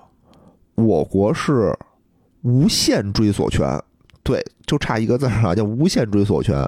就是说，您这房子一百万贷了一百万买了，您跌到五十万，这五十万您把房子卖出去，剩下五十万您还得还。大部分的国家是是奉行的这个东西。当时美国奉行的叫做无追索权，这个玩意儿坑有多大，我们待会儿慢慢讲。对，其实其实这个东西就是说，我房产啊，嗯，怎么说呢？当时说美国的这个房产哐哐涨了，不是说它涨了十年。当时我看的这些资料啊，都说美国这个房地产从这个两千从九十年代到这个两千年两千零几年就一直在涨，现在涨了多少呢？可能放眼世界啊，这个房地产的涨幅还是挺大的。它涨了，从一九九七年到二零零六年，美国房价累计上涨了百分之一百二十四。当时我看到这个的时候，我说十年涨了一倍，还好意思叫疯涨？有点这个猛，这个疯涨啊！我觉得是这个打引号的这这这个东西。如果说十年中国的房价只涨了一倍的话，我觉得真是谢天谢地了。它还有一个数值啊，叫做收入与房价的比值，它是从三涨到了四点六。什么意思呢？就是说我三的意思，就是说我三年的工资可以买得起一套房。哎，它随着它房价的上涨，它的收入也在上涨。它到了零六年的时候，它涨到了四点六。我四年半我就能买套房。哎呀，真的是啊有的时候，嗯，美国人有的时候还是挺幸福的呀。这个。现在悉尼的房价跟涨得跟疯了一样，一天一个价儿，这不跟当年美国同一个政策吗？有点吓人。是啊，谁知道呢？悉尼现在现在这个澳大利亚也是疯了心似的，跟他妈中国干，也不知道为什么。四年半我买阴宅都费劲，可不是吗？所以当时这个。美国这个，你别说它涨多少吧，反正它没跌过，它就一直涨，让很多人啊都觉得这件事儿是稳赚不赔的，对吧？你买吧，我这个我是中介，我就挣了中介费，您买买了，您怎么着都不亏，对吧？多少年以后，您说您还不起，您把房子一卖，您还是赚的。其实当年你说零八年那会儿，大家有这种觉悟，对吧？要这这反正稳赚不亏，那肯定大家都买房啊。你要你说现在让你回到零八年，你会干什么事儿？就不说买比特币啊这件事儿，咱不说，那是不是就赶紧买房？你知道这件事儿稳赚不赔的话，那你会干什么事儿呢？你不仅是会把自己的钱全压上去，对吧？你还会借钱干这事儿，对吧？就是疯狂的加杠。要是我，我就疯狂的加杠杆。当时这些中介还会干，还会干一件什么事儿呢？教你怎么买一套房。把这套房抵押出去，再买一套房，这不就是这不就是跟那个申房里干的事儿一样吗？对不对？申房里只是说我为了买这房，我先从亲戚朋友那儿借钱买，买了以后我把它抵押了，换成经营贷，换成经营贷以后去还那些钱，其实干的事儿是一样的。我买一套，我抵押了，我再买一套，这这些事儿不是说我们这儿人多聪明，这这全世界人都一样的聪明。只是说谁先想出这些招来，他就更聪明。那你说我们当时没想出来吗？也不是我们不具备这条件呀，不具备这条件，无线 MBS 对，差不多这意思。MBS 它没法无线无线弄，但它打包了一个东西叫做 CDO 的东西，对吧？那这东西就打着滚儿来吧。呃，哎。嗯，我们我们捋一捋啊，捋一捋这个美国这个次贷次贷危机的这个发展，它的这个风险是怎么逐渐逐渐去去增加的？第一层啊，它有一个什么呢？就分级的还款过程，就是我们刚才说了，说您前两年您不用还这个本金，您就还利息。它它建了好多东西啊，就刚才我们说那种上来前几年还本金不用还利息，那叫什么呀？那叫可调节利率贷款，选择性可调节利率贷款。您说多少年，咱都可以商量。您说三年不行，咱五年；五年不行，咱七年，对吧？咱选着来呗。还有一种东西叫什么呢？叫做付息负摊销浮动利率刺激贷款。这听着负摊摊销，大家都知道，对吧？我一笔钱我摊成十年，什么叫负摊销呢？这他妈就你说出来这个学名听着挺有学问，实际上它也翻译成中国话叫做利滚利，就是说您今天说我这个月我就确实是手头不太富裕，我他妈买比特币我亏了，我这月我利息我也付不上了，怎么办？哎，没事儿，您今年的这个利息啊，这个月的利息你可以不还，你摊成本金，你变成本金，从下个月开始我把这个利息加到你本金里，你你从头还，这叫负摊销，这说出来挺有意思的。就这些东西，就就逼着你买房。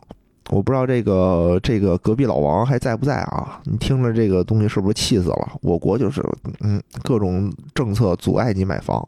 美国当年啊，就是逼着你买房，就各种各样。您您说您说什么样吧？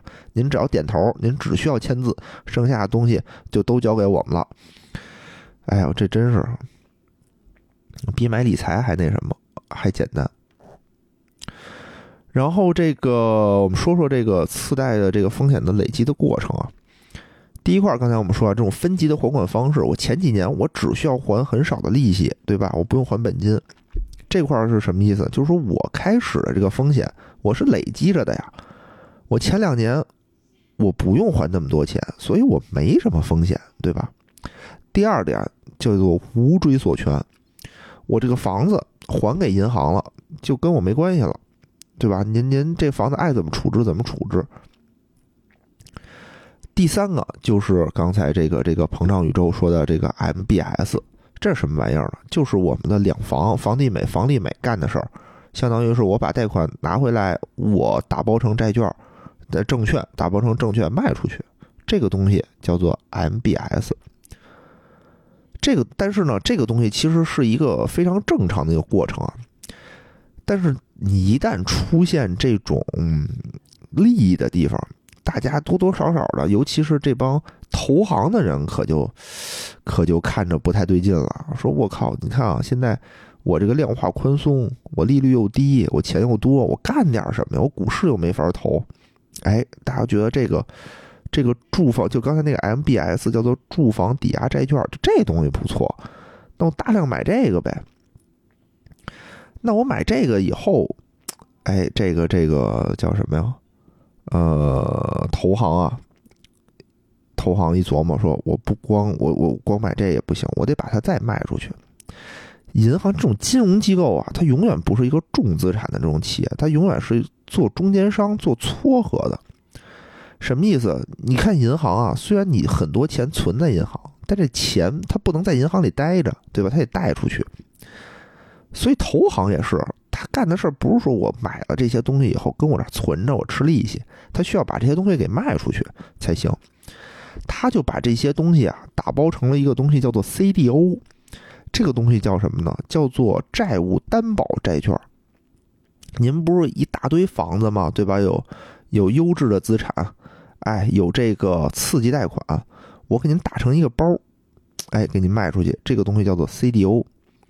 但是您不是说觉得这个东西里头有风险吗？哎，没事儿，我把这个 CDO 啊，我把这个这个这个分层，这个住房抵押贷款债券，我给你分层，打完包给你分层。最好的这些东西啊，可能叫做优质级的，次级的呢，就我就是次级的这种债券。最次的呢，我们可能是这种三级债券，我给它分好了，哎，然后这三层我干什么呢？我给评级机构，美国咱不都说中国评级机构不行，美国评级机构牛逼吗？对吧？什么穆迪，什么什么标普、标准普尔什么的这些这些公司，对吧？什么就就这些公司都说牛逼。当年啊，干的事儿真是这这没什么。说实话啊，大家都是成长来的，谁他妈不挨顿打？说哪个小孩小时候没挨顿打？从小就那么乖，就那么听话，天天好好写作业，好好学习，没有，都一样淘气，他妈被打服的。你只有吃过亏，你才知道这个世界他妈有多凶残。当时这些这刚才说的 CDO 拿去评级嘛，对吧？这个这个打评呗。然后问题是这些评级公司当时可就是他妈傻眼了。那你这东西让我评，我怎么评？又多又多。那么多哦，我给你不给你评三 A 的，那我不让你评了，对吧？你说穆迪你不给我评三 A 的，我找标普给我评去了。你标普不给我评，我找惠誉给我评去了，对不对？这这人还是有的是的。你要连麦，等我说完这一段啊，说完这说完这一段，咱们连麦。所以那大家就全都争先恐后的给这些给这些 CDO 就评级嘛，对吧？而且 CDO 刚才我们说，他不是说他不是说分级了吗？对吧？他不是说分级了吗？我第一级肯定是少的呀，我全都卖出去了。那我这种次级的这种 CDO 怎么办啊？哎，没事儿啊，这不是没人买吗？我从这个次级的这个 MBS 里头，我再摘点好的，我从这个摘就是相当于有点从这种什么剩饭剩菜里，我再挑点能吃的东西，我再挑出来，我又成立一个 CDO。这个东西也不错，跟跟人说也不错，你再拿去评级，评级一看，哎，我又给你三 A。然后剩下次之那些东西呢？怎么办呀？没事儿，我再重新打包一 CDO，我再从里头摘点能能要的，就好像从这个狗屎盆子里去摘点肉吃。就你越来越弄，越来越弄，就这这东西越来越多。所以最后，它其实你说你第一次那个 CDO 的这种风险等级和你最后这个 CDO 里的这个风险等级，它能一样吗？它它肯定是不一样的。但是这些评级公司全都给了三个 A。穆迪在当时这种中级 CDO 里有百分之八十五评成了三个 A，惠誉惠誉是达到了百分之七十五的，全都是三个 A，这什么意思啊？三个 A 代表什么是无风险的意思？就是说我国债美国国债的评级是三十 A，三个 A，就是违约几乎是零，这个时候是给了三个 A。但是，就这些次级债、这些垃圾债、这些打包东西，他们也给了三个 A。那给了三个 A 就代表什么意思？我拿出去卖，我是有底气的呀，对不对？你们说，你们这些人买不买？呃，你他们也不知道这里头到底是啥呀？这一层一层包着的，谁知道是什么东西呢？没关系啊，我这评级机构给了三个 A 了，我就没风险的呀。那大家买呗。那全世界各地全都争先恐后的买这些东西啊，而且。当时，当时这个最最刺激的这些东西啊，最最刺激这些东西，不是没人买吗？没人买没事儿，这个投行拉来了这个私募基金，打拉来了对冲基金，说您看啊，我这些东西多好，特别棒，你买吧。因为这些对冲基金的人本来他干的就是这种什么刀口上舔血的这些事儿嘛，他们就追求这种高收益。对吧？OK 啊，他们就买了，买完了卖的还挺好，哐哐一随着这个房地产市场的上涨啊，就是这些债券也哐哐涨，不是这些债券，就是这些这些资产也哐哐的跟着涨。然后这个这个这个刚才说到哪儿了？说这个对冲基金嘛，对冲基金干的事儿，说我靠，这个东西这么挣钱，那我就就光干这个哪行啊？那不行，那怎么办呢？我把这些东西抵押给银行。我加十倍杠杆，我贷款贷出十倍杠杆的钱来，我接着买，对吧？对冲基金不就爱干的事儿就是加杠杆吗？这一买可，那你银行说我凭什么给你加十倍杠杆啊？人说你看啊，我这些资产全都是三 A 级的，我要买的贷款加杠杆买出这些东西也都是三 A 级的，这都没风险，你为什么不贷给我呢？对吧？银行一看，嗯，确实是都是三 A 的，非常的安全，那我贷给你吧。哎，这个事儿就成了。这个时候呢，这个投行呢觉得，因为他们知道这些 CDO 都是什么呀，对吧？他们都知道这这些东西是什么货色呀。说这个东西啊，风险稍微有点高，那怎么办呢？就又发明了一个新的东西啊，叫做 CDS。这个东西呢，叫做信用信用违约互换。我觉得啊，刚才石小石说的那个，呃，就是说加点儿。说悉尼这个房产啊，加点钱能上一保险，感觉就是这意思，就是这 CDS 这个东西，这什么意思呢？你不是房子，你不这个东西有一价吗？对吧？你想我这个东西是什么意思？是什么东西啊？首先我们从头再捋一遍啊，我这个 CDO 也好，MBS 也好，它的本质其实是一笔贷款，对吧？它是一笔贷款，银行贷给了我钱，我要去还这个钱。这个时候呢，我个人如果还不上这个钱，我就要给银行赔这个钱，对吗？那如果赔不上呢，怎么办呢？OK，没事儿，那个投行给你买的这个 CDS 叫做信用违约互换，那我相当于买了一保险，我相当于给你买了一个保险，就是说如果他还不上，那我保险公司给你还，就是这么个意思嘛。就被比如说有个一百万，对吧？我还不上了，我我还不上了，我这个东西，比如这个保费十万块钱，假设啊，举个例子，十万块钱。如果我没还上这笔钱，剩下九十万，保险公司给你赔。如果我还上这笔钱，这十万块钱保险公司就算赚了。哎，就这么个意思。但问题是说，保险公司他自己也不傻，对不对？他自己得看啊，就是我凭什么给你保啊？但当时美国这个房地产，刚才我们也说了，天年年涨，年年涨的情况下。没有人不还贷款，或者是说很少有人不还贷款。比如他违约率就是百分之一，对吧？是不是跟现在中国的形势特别特别的像？现在中国不就是吗？就是银行违约率百分之一点多，房他他这个房贷没有人违约，为什么没有人违约？因为房贷在涨啊，涨的时候谁违约？我大不了给他卖了，我去还，对不对？没人违约。所以那个时候，美国也是非常非常低的。保险公司一看这事儿稳赚不赔啊，对不对？比如说我这个十万块钱给我上这保费，我百分之一的可能性赔，那我这个收一百家我才多少钱？我能赚多少钱？那特别好，特别开心。所以这个 CDS 卖的也非常的好，而且刚才那个。MBS 那个住房抵押贷款，我还可以和这个 CDS 打包成一个资产，我再出一个新的 CDO，我再卖出去。所以这个 CDO 越滚越大，越滚越大，上万亿的这个资产。而且呢，投行觉得还不太过瘾，说你看啊，我卖这个 CDS，对吧？我你刚才我们也说了，投行这些金融机构，它并不是说我是一个重资产，我出钱干什么干什么。它都是一个一个这种怎么说呢？这种中介性质的。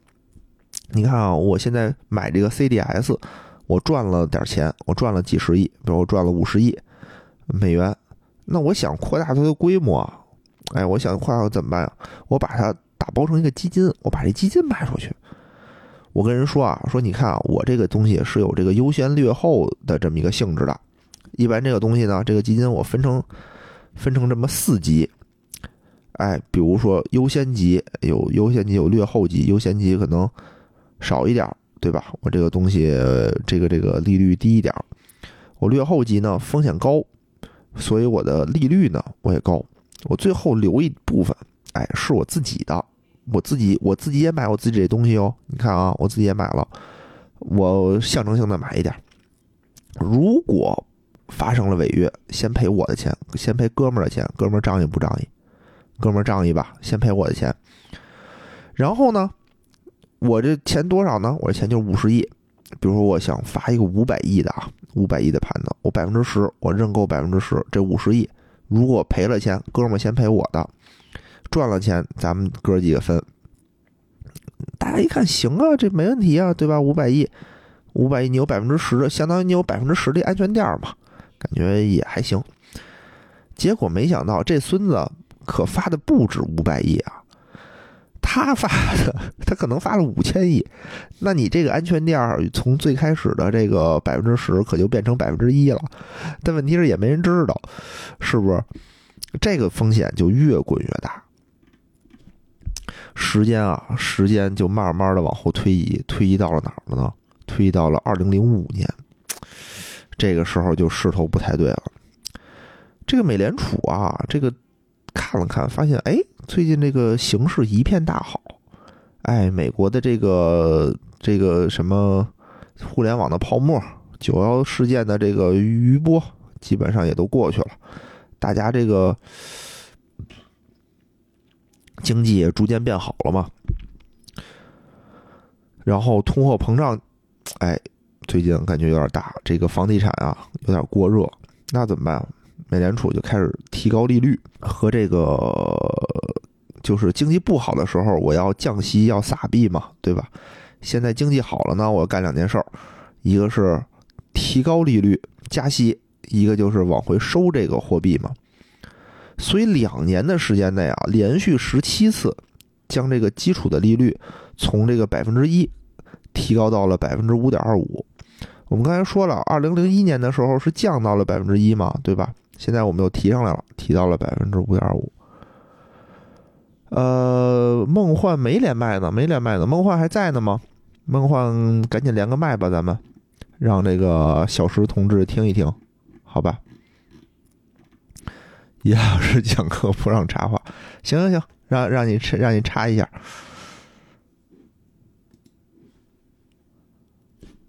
喂喂喂，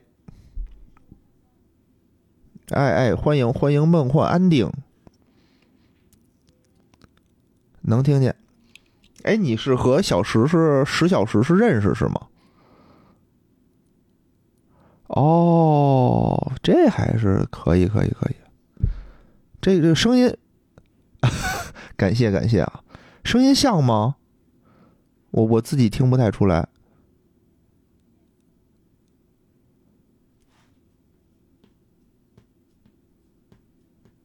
唱首歌。江哥这么喜欢听歌，嗯嗯嗯，不同啊，是啊，声音还是不那么像的，但可能是不是因为咱们都说普通话，可能听起来也差不了太多。发 我也不会呀，阿拉阿拉桑海音。啊，是吗？没听出来啊！你这个北京话说的特别好。哦哦哦哦，真人挺像的。哎呦呦！别别别别，就不献丑了，不献丑了。佛爷，欢迎佛爷啊！哦，你现在是榜一吗？我看一眼啊。啊，石老师榜一，你榜二，你得再努努力。啊，榜一我有唱唱吗，咱们得尊重尊重直播的规矩，对不对？规矩不能坏。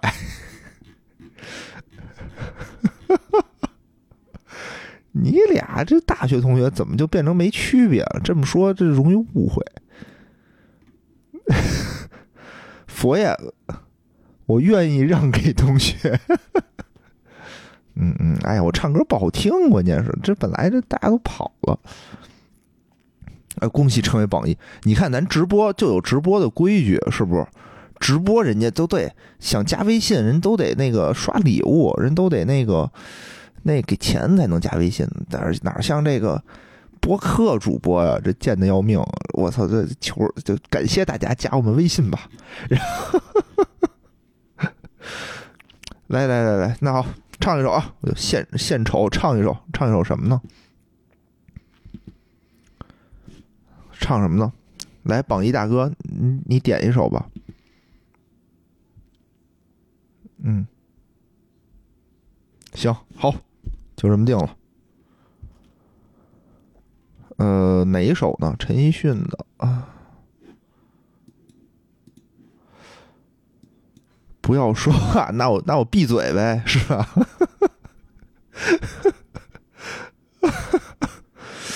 等会儿啊，我得给大家找一伴奏，是不是？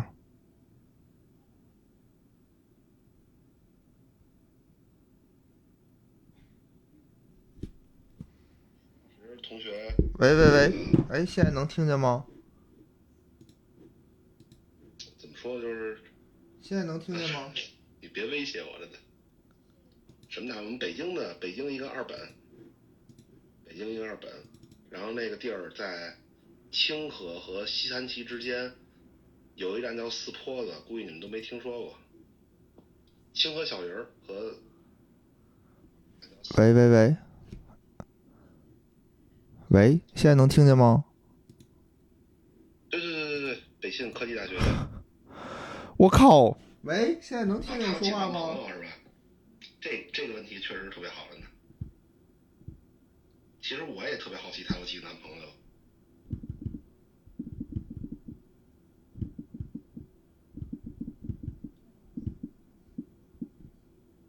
我们俩是反正毕业十多年了肯定现在已经听不见的严老师。这他妈怎么回事啊？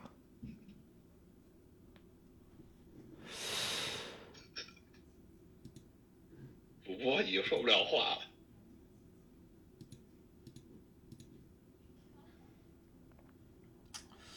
这事闹的。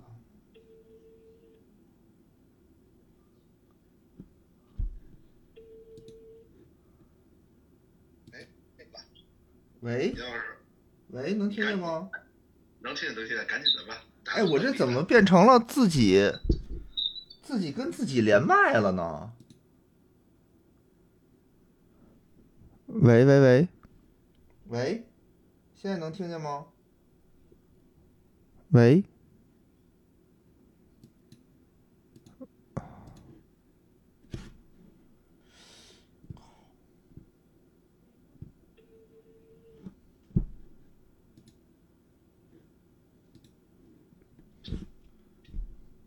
哎，是特别不好意思啊！操，今天这怎么回事儿啊？我刚才非得犯贱，想他妈用点高级的招数。哎，现在能听见吗？能听见，能听见是吧听见。好嘞，好嘞，抱歉抱歉啊，让大家久等，唱首歌，唱首歌。今天这个录录音我也不知道能不能继续，稍等啊，我这个调一下。接着接着点开录音，喂喂喂，好好好，咱们接着讲知识啊。刚才一段轻松的小插曲过后，我们又回来，刚才说到哪儿了呢？哦，说到我们这个次贷的发展啊，这个这个风险是一点一点的累积，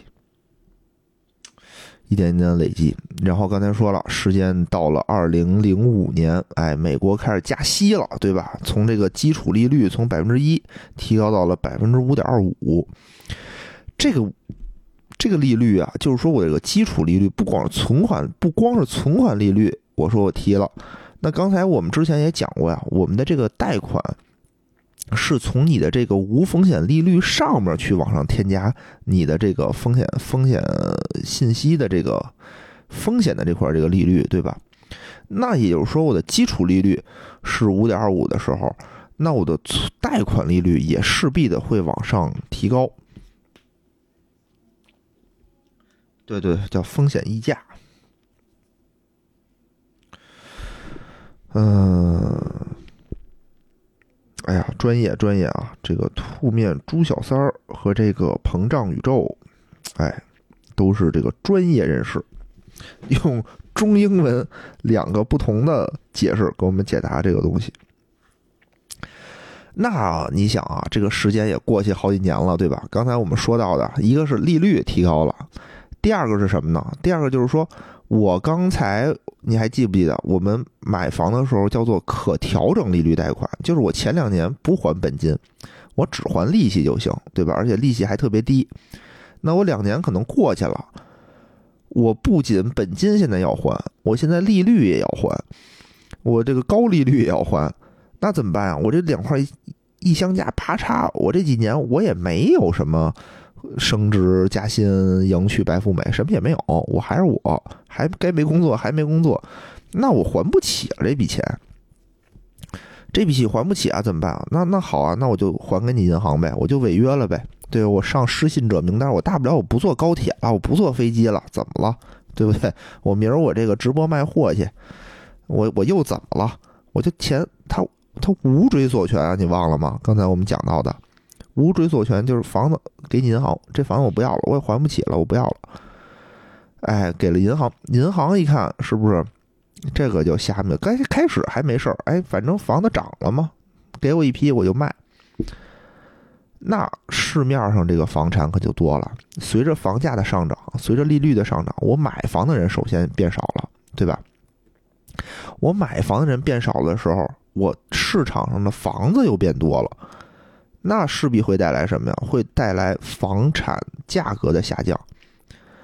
那我房产价格越降，就越没人买。你之前跟大家说的可是说，哎，您没事儿，过两年以后房价涨了，您再接着买，您还能挣钱。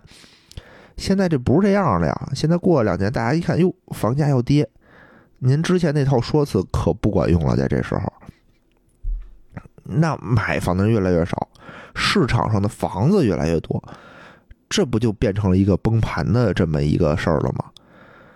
那之前这些贷款的利率、贷款的这些东西都打包成什么了？都打包成 CDO 卖出去了呀。那你现在没人还款了怎么办呀？那这些东西不就都爆雷了吗？那你说没事儿啊？我这个之前不还有 CDS 呢吗？那您想想，买 CDS 的那些人是少数啊，大部分的资产，说实话还是在 CDO 里头。这些垃圾债，那滚的已经不知道有多大了。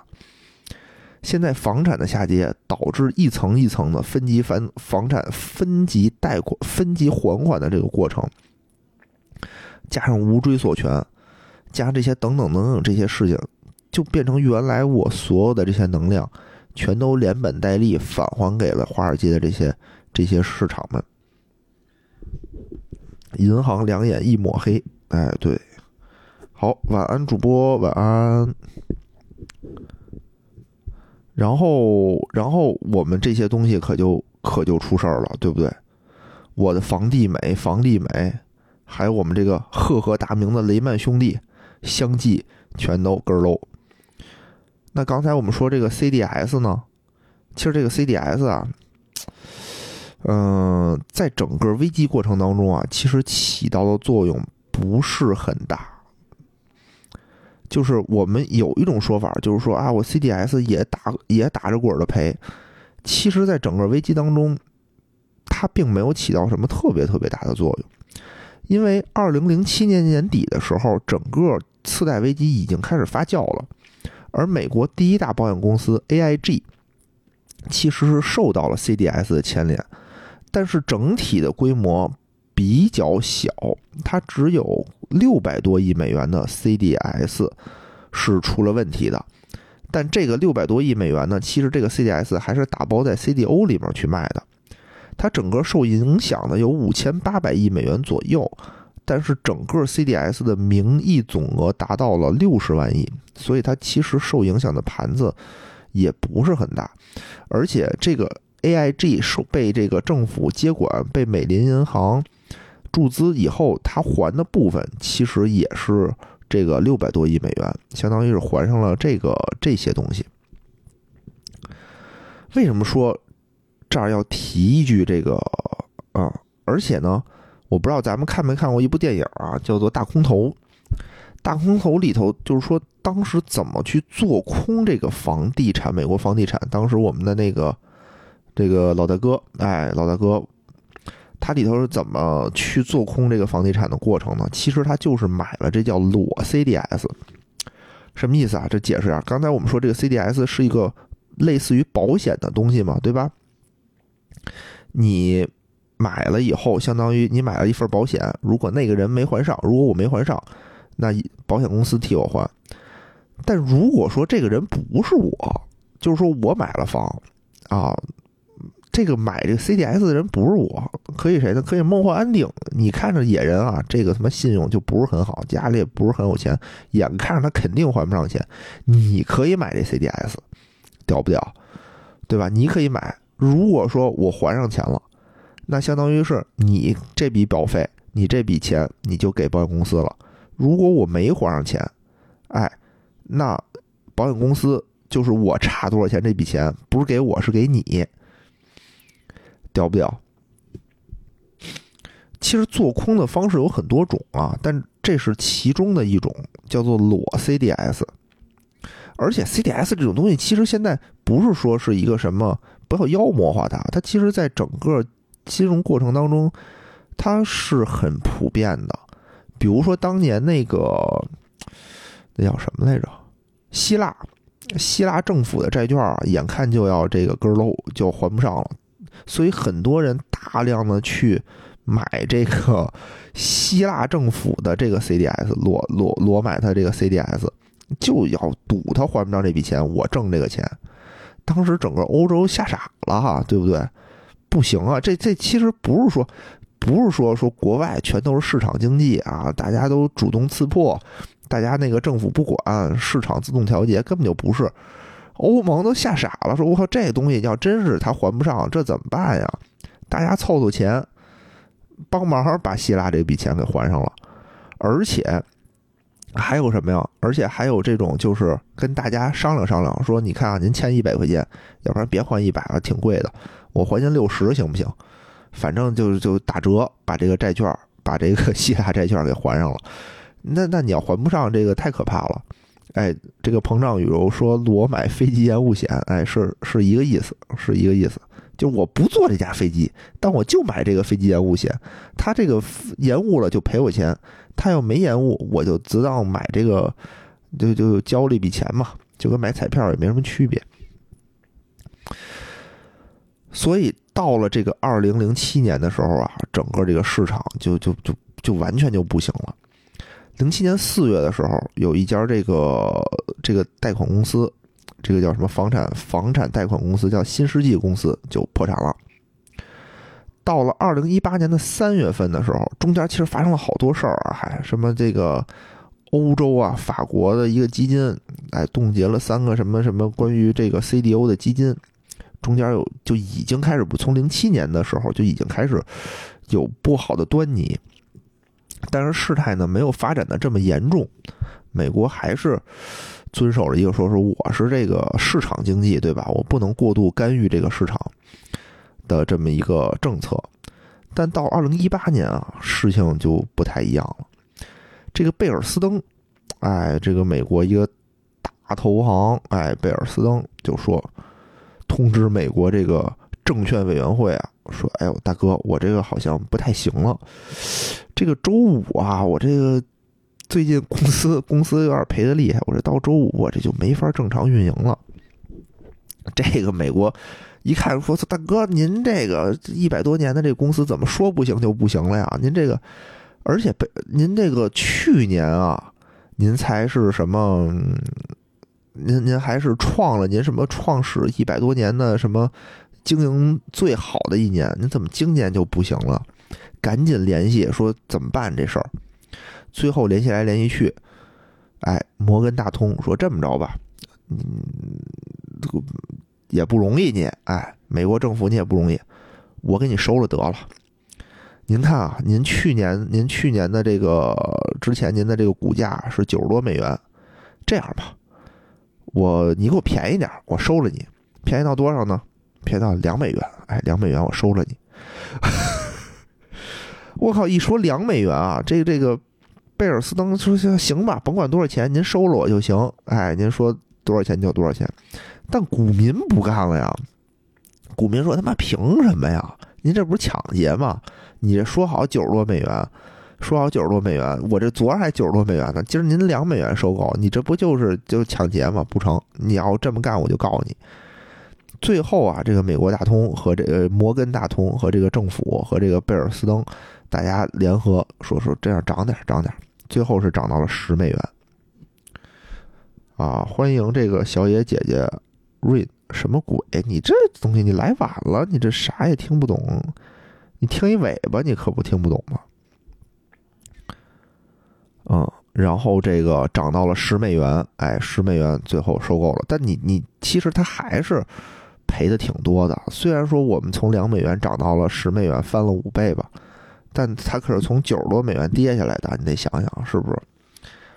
刚刚啊，料理完这个贝尔斯登这个事儿，结果，结果这个刚才我们的提到这两位啊，美国两房，哎，房地美、房利美房贷的两大巨头，发现自己不太对劲儿，哎，说到二零零七年年底啊，这两个。两房的核心资本合计是八百亿美元，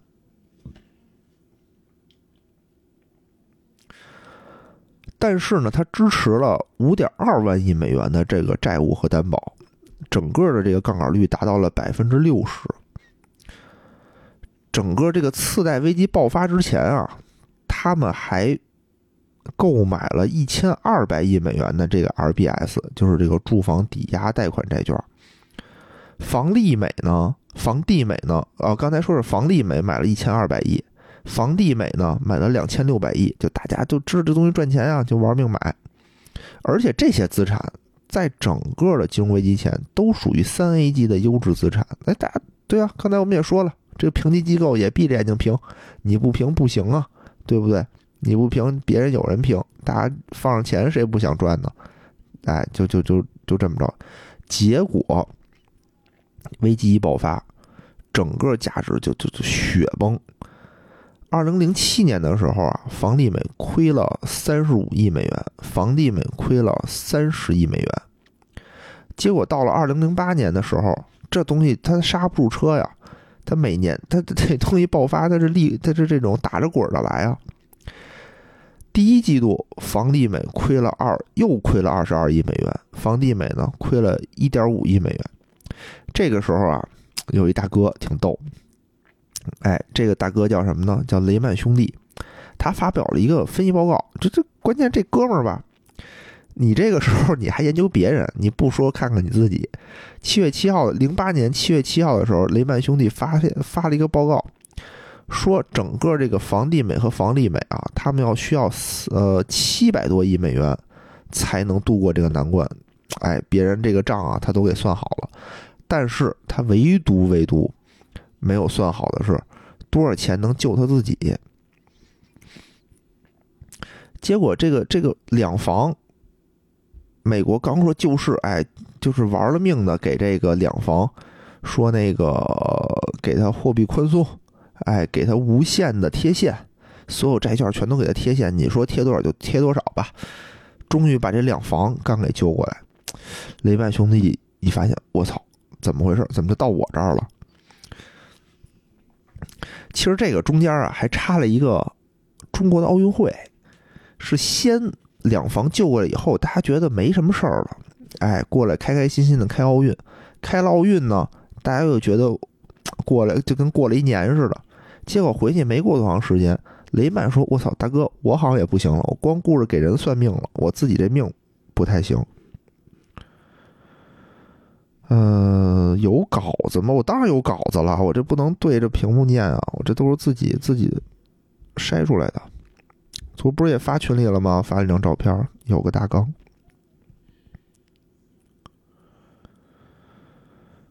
嗯，对吧？就是说什么呀？说为什么说就少算命，少给人算命？说我这个呀，就感觉有点中国那个什么意思？我这个泄露天机，对吧？这个这个。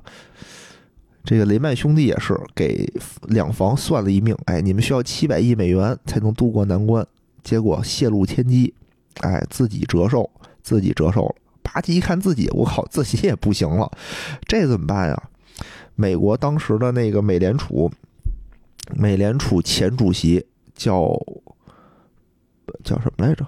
伯南克。哎，伯南克跟当时的这个财政部长叫鲍尔斯，两个人我操急着说：“大哥，你这怎么回事？我这这摁下葫芦起了瓢，我刚把那三个哥们儿刚给救了，你这怎么又出事儿？赶紧联系大财阀，说看看这个雷曼兄弟也是四大叫什么呀？四大投行啊，对吧？这这这不能倒啊，看看救救一救吧。先找到了巴菲特。”巴菲特说：“当时好像他的这个股票六十多美元一股吧。”巴菲特说：“行啊，我救你没问题啊，哥们儿大爷，我有的是钱，穷的就剩钱了。但是啊，我这无利不起早，你得给我点好处。给什么好处呢？你给我四十美元一股的优先股，哎，你卖给我，我拿按四十美元优先股，我我我给你配资，我我我给你钱。同时呢，你还要给我百分之九的分红。”这差不多就是四十多亿美元。雷曼兄弟一听，他当时那个老大啊，叫做福尔德，一听说：“大哥，你这不是抢钱的吗？这不行，我现在这这么多钱，您您您要太多了，这我给不了，给不了啊！就说四十美元不给是吧？你看谈崩了，谈崩了，瞬间吧唧就跳了，唰的这个股价就往下跳。然后，然后又找到了这这这不行。”然后说说说又找一什么？又找一韩国的银行。韩国银行说说大哥您看看啊，那时候说四十美元，现在您这股价可不是六十多了。我是以二十美元优先股，这样二十美元优先股，我我给你入股，你看行不行？但是同时呢，我有个条件，就是我要您得剥离您的不离不良资产，我只要您那个优质的资产，不良资产这我不能要。雷曼兄弟说：“大哥，您搞笑呢？您把这不良资产剥离了，我我怎么剥离呀？您是就捡着好肉拿走了？这这不行啊！我这剩下这些是烂账，我给谁去？这又谈懵了。最后最后说，最后哎，我靠，这个这个。”鲍尔斯实在就是前财政部长，美国前财政部长鲍尔斯说：“大哥，您别挑了，行吗？那当时，当时巴菲特开的价多好啊，就别砍价了。咱我最后再给您找一个，行不行？就是他了，好吧？您看你这烂摊子，您行您就接，不行不行，我也管不了了。最后他找谁了？找来了英国的巴克莱银行。这个大哥呢，一过来一看，说：‘哎呦，我操，这个。’”财政部长，美国财政部长都说话了，是不是？都求我了，我这也得帮兄弟一把呀。然后最后反正谈的七七八八，谈的差不多了，就要签字的时候，这时候英国金融监管局说不行，这点屁股啊，这擦屁股纸咱不能要，说什么都不成，说出大天去就叫爸爸都不成，就是不行。所以这块也特别逗，因为。这个巴克莱银行答应的太痛快了，有的时候吧，你也不知道是说他跟这个监管局 说好了，说我咱俩一人唱红脸，一人唱白脸啊，还是说就是说我就想卖个面子，然后让这个让这个这个英国政府给拦下来了，这也不知道。而且在整个这个雷曼的救救援过程当中啊，还有一个人他是有实力去救他的，叫做美林银行。嗯，叫美林银行，但是呢，当时有一个比这个雷曼兄弟更要命的一个一一个一个企业，就是刚才我们提到的，这叫 AIG，美国第一大保险公司，啪叽也不行了。保尔森一想说：“这这怎么办啊？雷曼兄弟，您稍微等一会儿啊！哎，这这个美林银行，您先出钱，哎，您先救这个 AIG，这 AIG 这要不行了，他妈整个美国就崩溃了。”呃，这个 AIG 是谁呢？有点像，有点像中国的什么平安银行啊、中国人保，就这种大型的这种保险公司。它有北呃全美十八万家企业，在他那儿上了财产保险，超过一亿美国人在这些企业里工作，而且全美有百分之九十七的财富。就是全美有百分之九十七的财富五百强和百分之八十一的福布斯两千强的公司，全都是 AIG 的客户。有六百七十万的这个个人账户的保险的养老保险是在这个 AIG 就是上保的，而且这个六百多万人里面，很多人已经退休了。就是说，大哥，您这个这个保险公司要一倒。那整个全美的这些他妈这些老头老太太怎么办啊？是不是？这这养老保险钱怎么办啊？这些企业的这些财产险怎么办？AIG 之前赞了赞助过曼联球衣，我靠，这我还真不太清楚。反正这太重要了，这涉及到民生啊，对吧？民生无小事。说您这个先先先先帮他吧。所以当时 AIG 也是一边是撤换了管理层。然后国有化，然后让美林银行注资，哎，帮助他度过了这个难关。而且当时呢，也是说这个鲍尔森和这个伯南克啊，就一块儿，大家去国会给给给各个大爷磕头，赶紧就是让财政部让国会同意财政部给九大投资银行注资，对吧？同时下调利率，十年十月份，刚才我们不是说。我们不是说那个利率升到了百分之五点几嘛，对吧？十月份利率三次下调，直接干到百分之零点二五，就也别百分之一了，对吧？咱咱再低一点，就几乎跟没有一样，就是撒钱。而且同年十月份的时候，众议院通过了这个八千五百亿美元的金融救援计划。八千五百亿美元，按当时期的利率来说的话，差不多五万多人民币吧。差不多相当于六万人民币，也就与此同时，我国同步推出了四万亿的计划。什么意思呢？对吧？美国那边我出来，我要我要我要多掏多印这个五八千五百亿美元，那我这儿为了保汇率，那我也得跟着多印点儿啊。所以这四万亿啊，我觉得就是这么来的，也不是说凭空想象，非得非得印这四万亿。而且当时呢，这个欧洲也行动起来了，这个八月份、九月份、十月份分别向市场注资了九百四十八亿、六百一十亿和四百七十六亿欧元。而且呢，同年的时候，中国增持了两千亿美元的国债，超过日本，成为了美国第一债权国。这才是整个二零零八年发生了什么事儿的一个大纲。再配合着我们前半节讲的，哎，就连起来了，对不对？